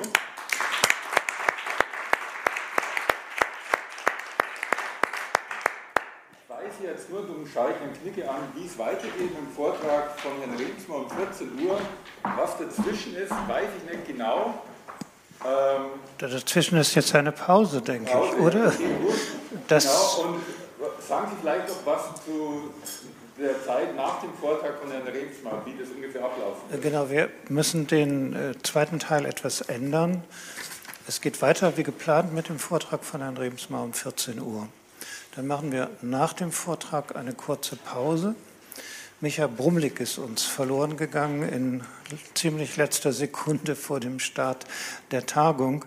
Deswegen haben wir, wir hatten ja so ein Dreiergespann vorgesehen, Thomas Krüger, Micha Brumlik und ich, nochmal ähm, diese Tagung aus einer, wie soll ich sagen, aus, einer, aus der Perspektive, man wird Moderne nicht los, man muss mit ihr irgendwie umgehen. Und was impliziert das für aus Bildungsperspektive, aus der Perspektive historisch-politischer Bildung. Das werden, und dann würden wir noch einmal mit ihrer, Ihrem gesammelten Sachverstand und Ihrer klugen Art, ich bin schon sehr produktiv durcheinander gerüttelt, nochmal äh, dieses Projekt Quartier der Moderne in Weimar beleuchten wollen, in der Hoffnung, mit Ihnen gemeinsam dazu klüger zu werden. Wir würden das aber zeitlich zusammenziehen. Es beginne, ginge weiter um 15.45 Uhr Thomas Krüger und ich würden anfangen und wir würden dann mit äh, Ulrike Lorenz, die schon da ist als Präsidentin der Klassikstiftung, mir, der über die Zwangsarbeitsausstellung mit diesem Quartier beteiligt ist, und zwei Externen, die uns äh, wachkitzeln können, ähm, äh, nämlich äh, Jan-Philipp Remsmar und äh, Thomas Krüger, dieses Schlusspodium eigentlich dialogisch mit Ihnen bestreiten wollen.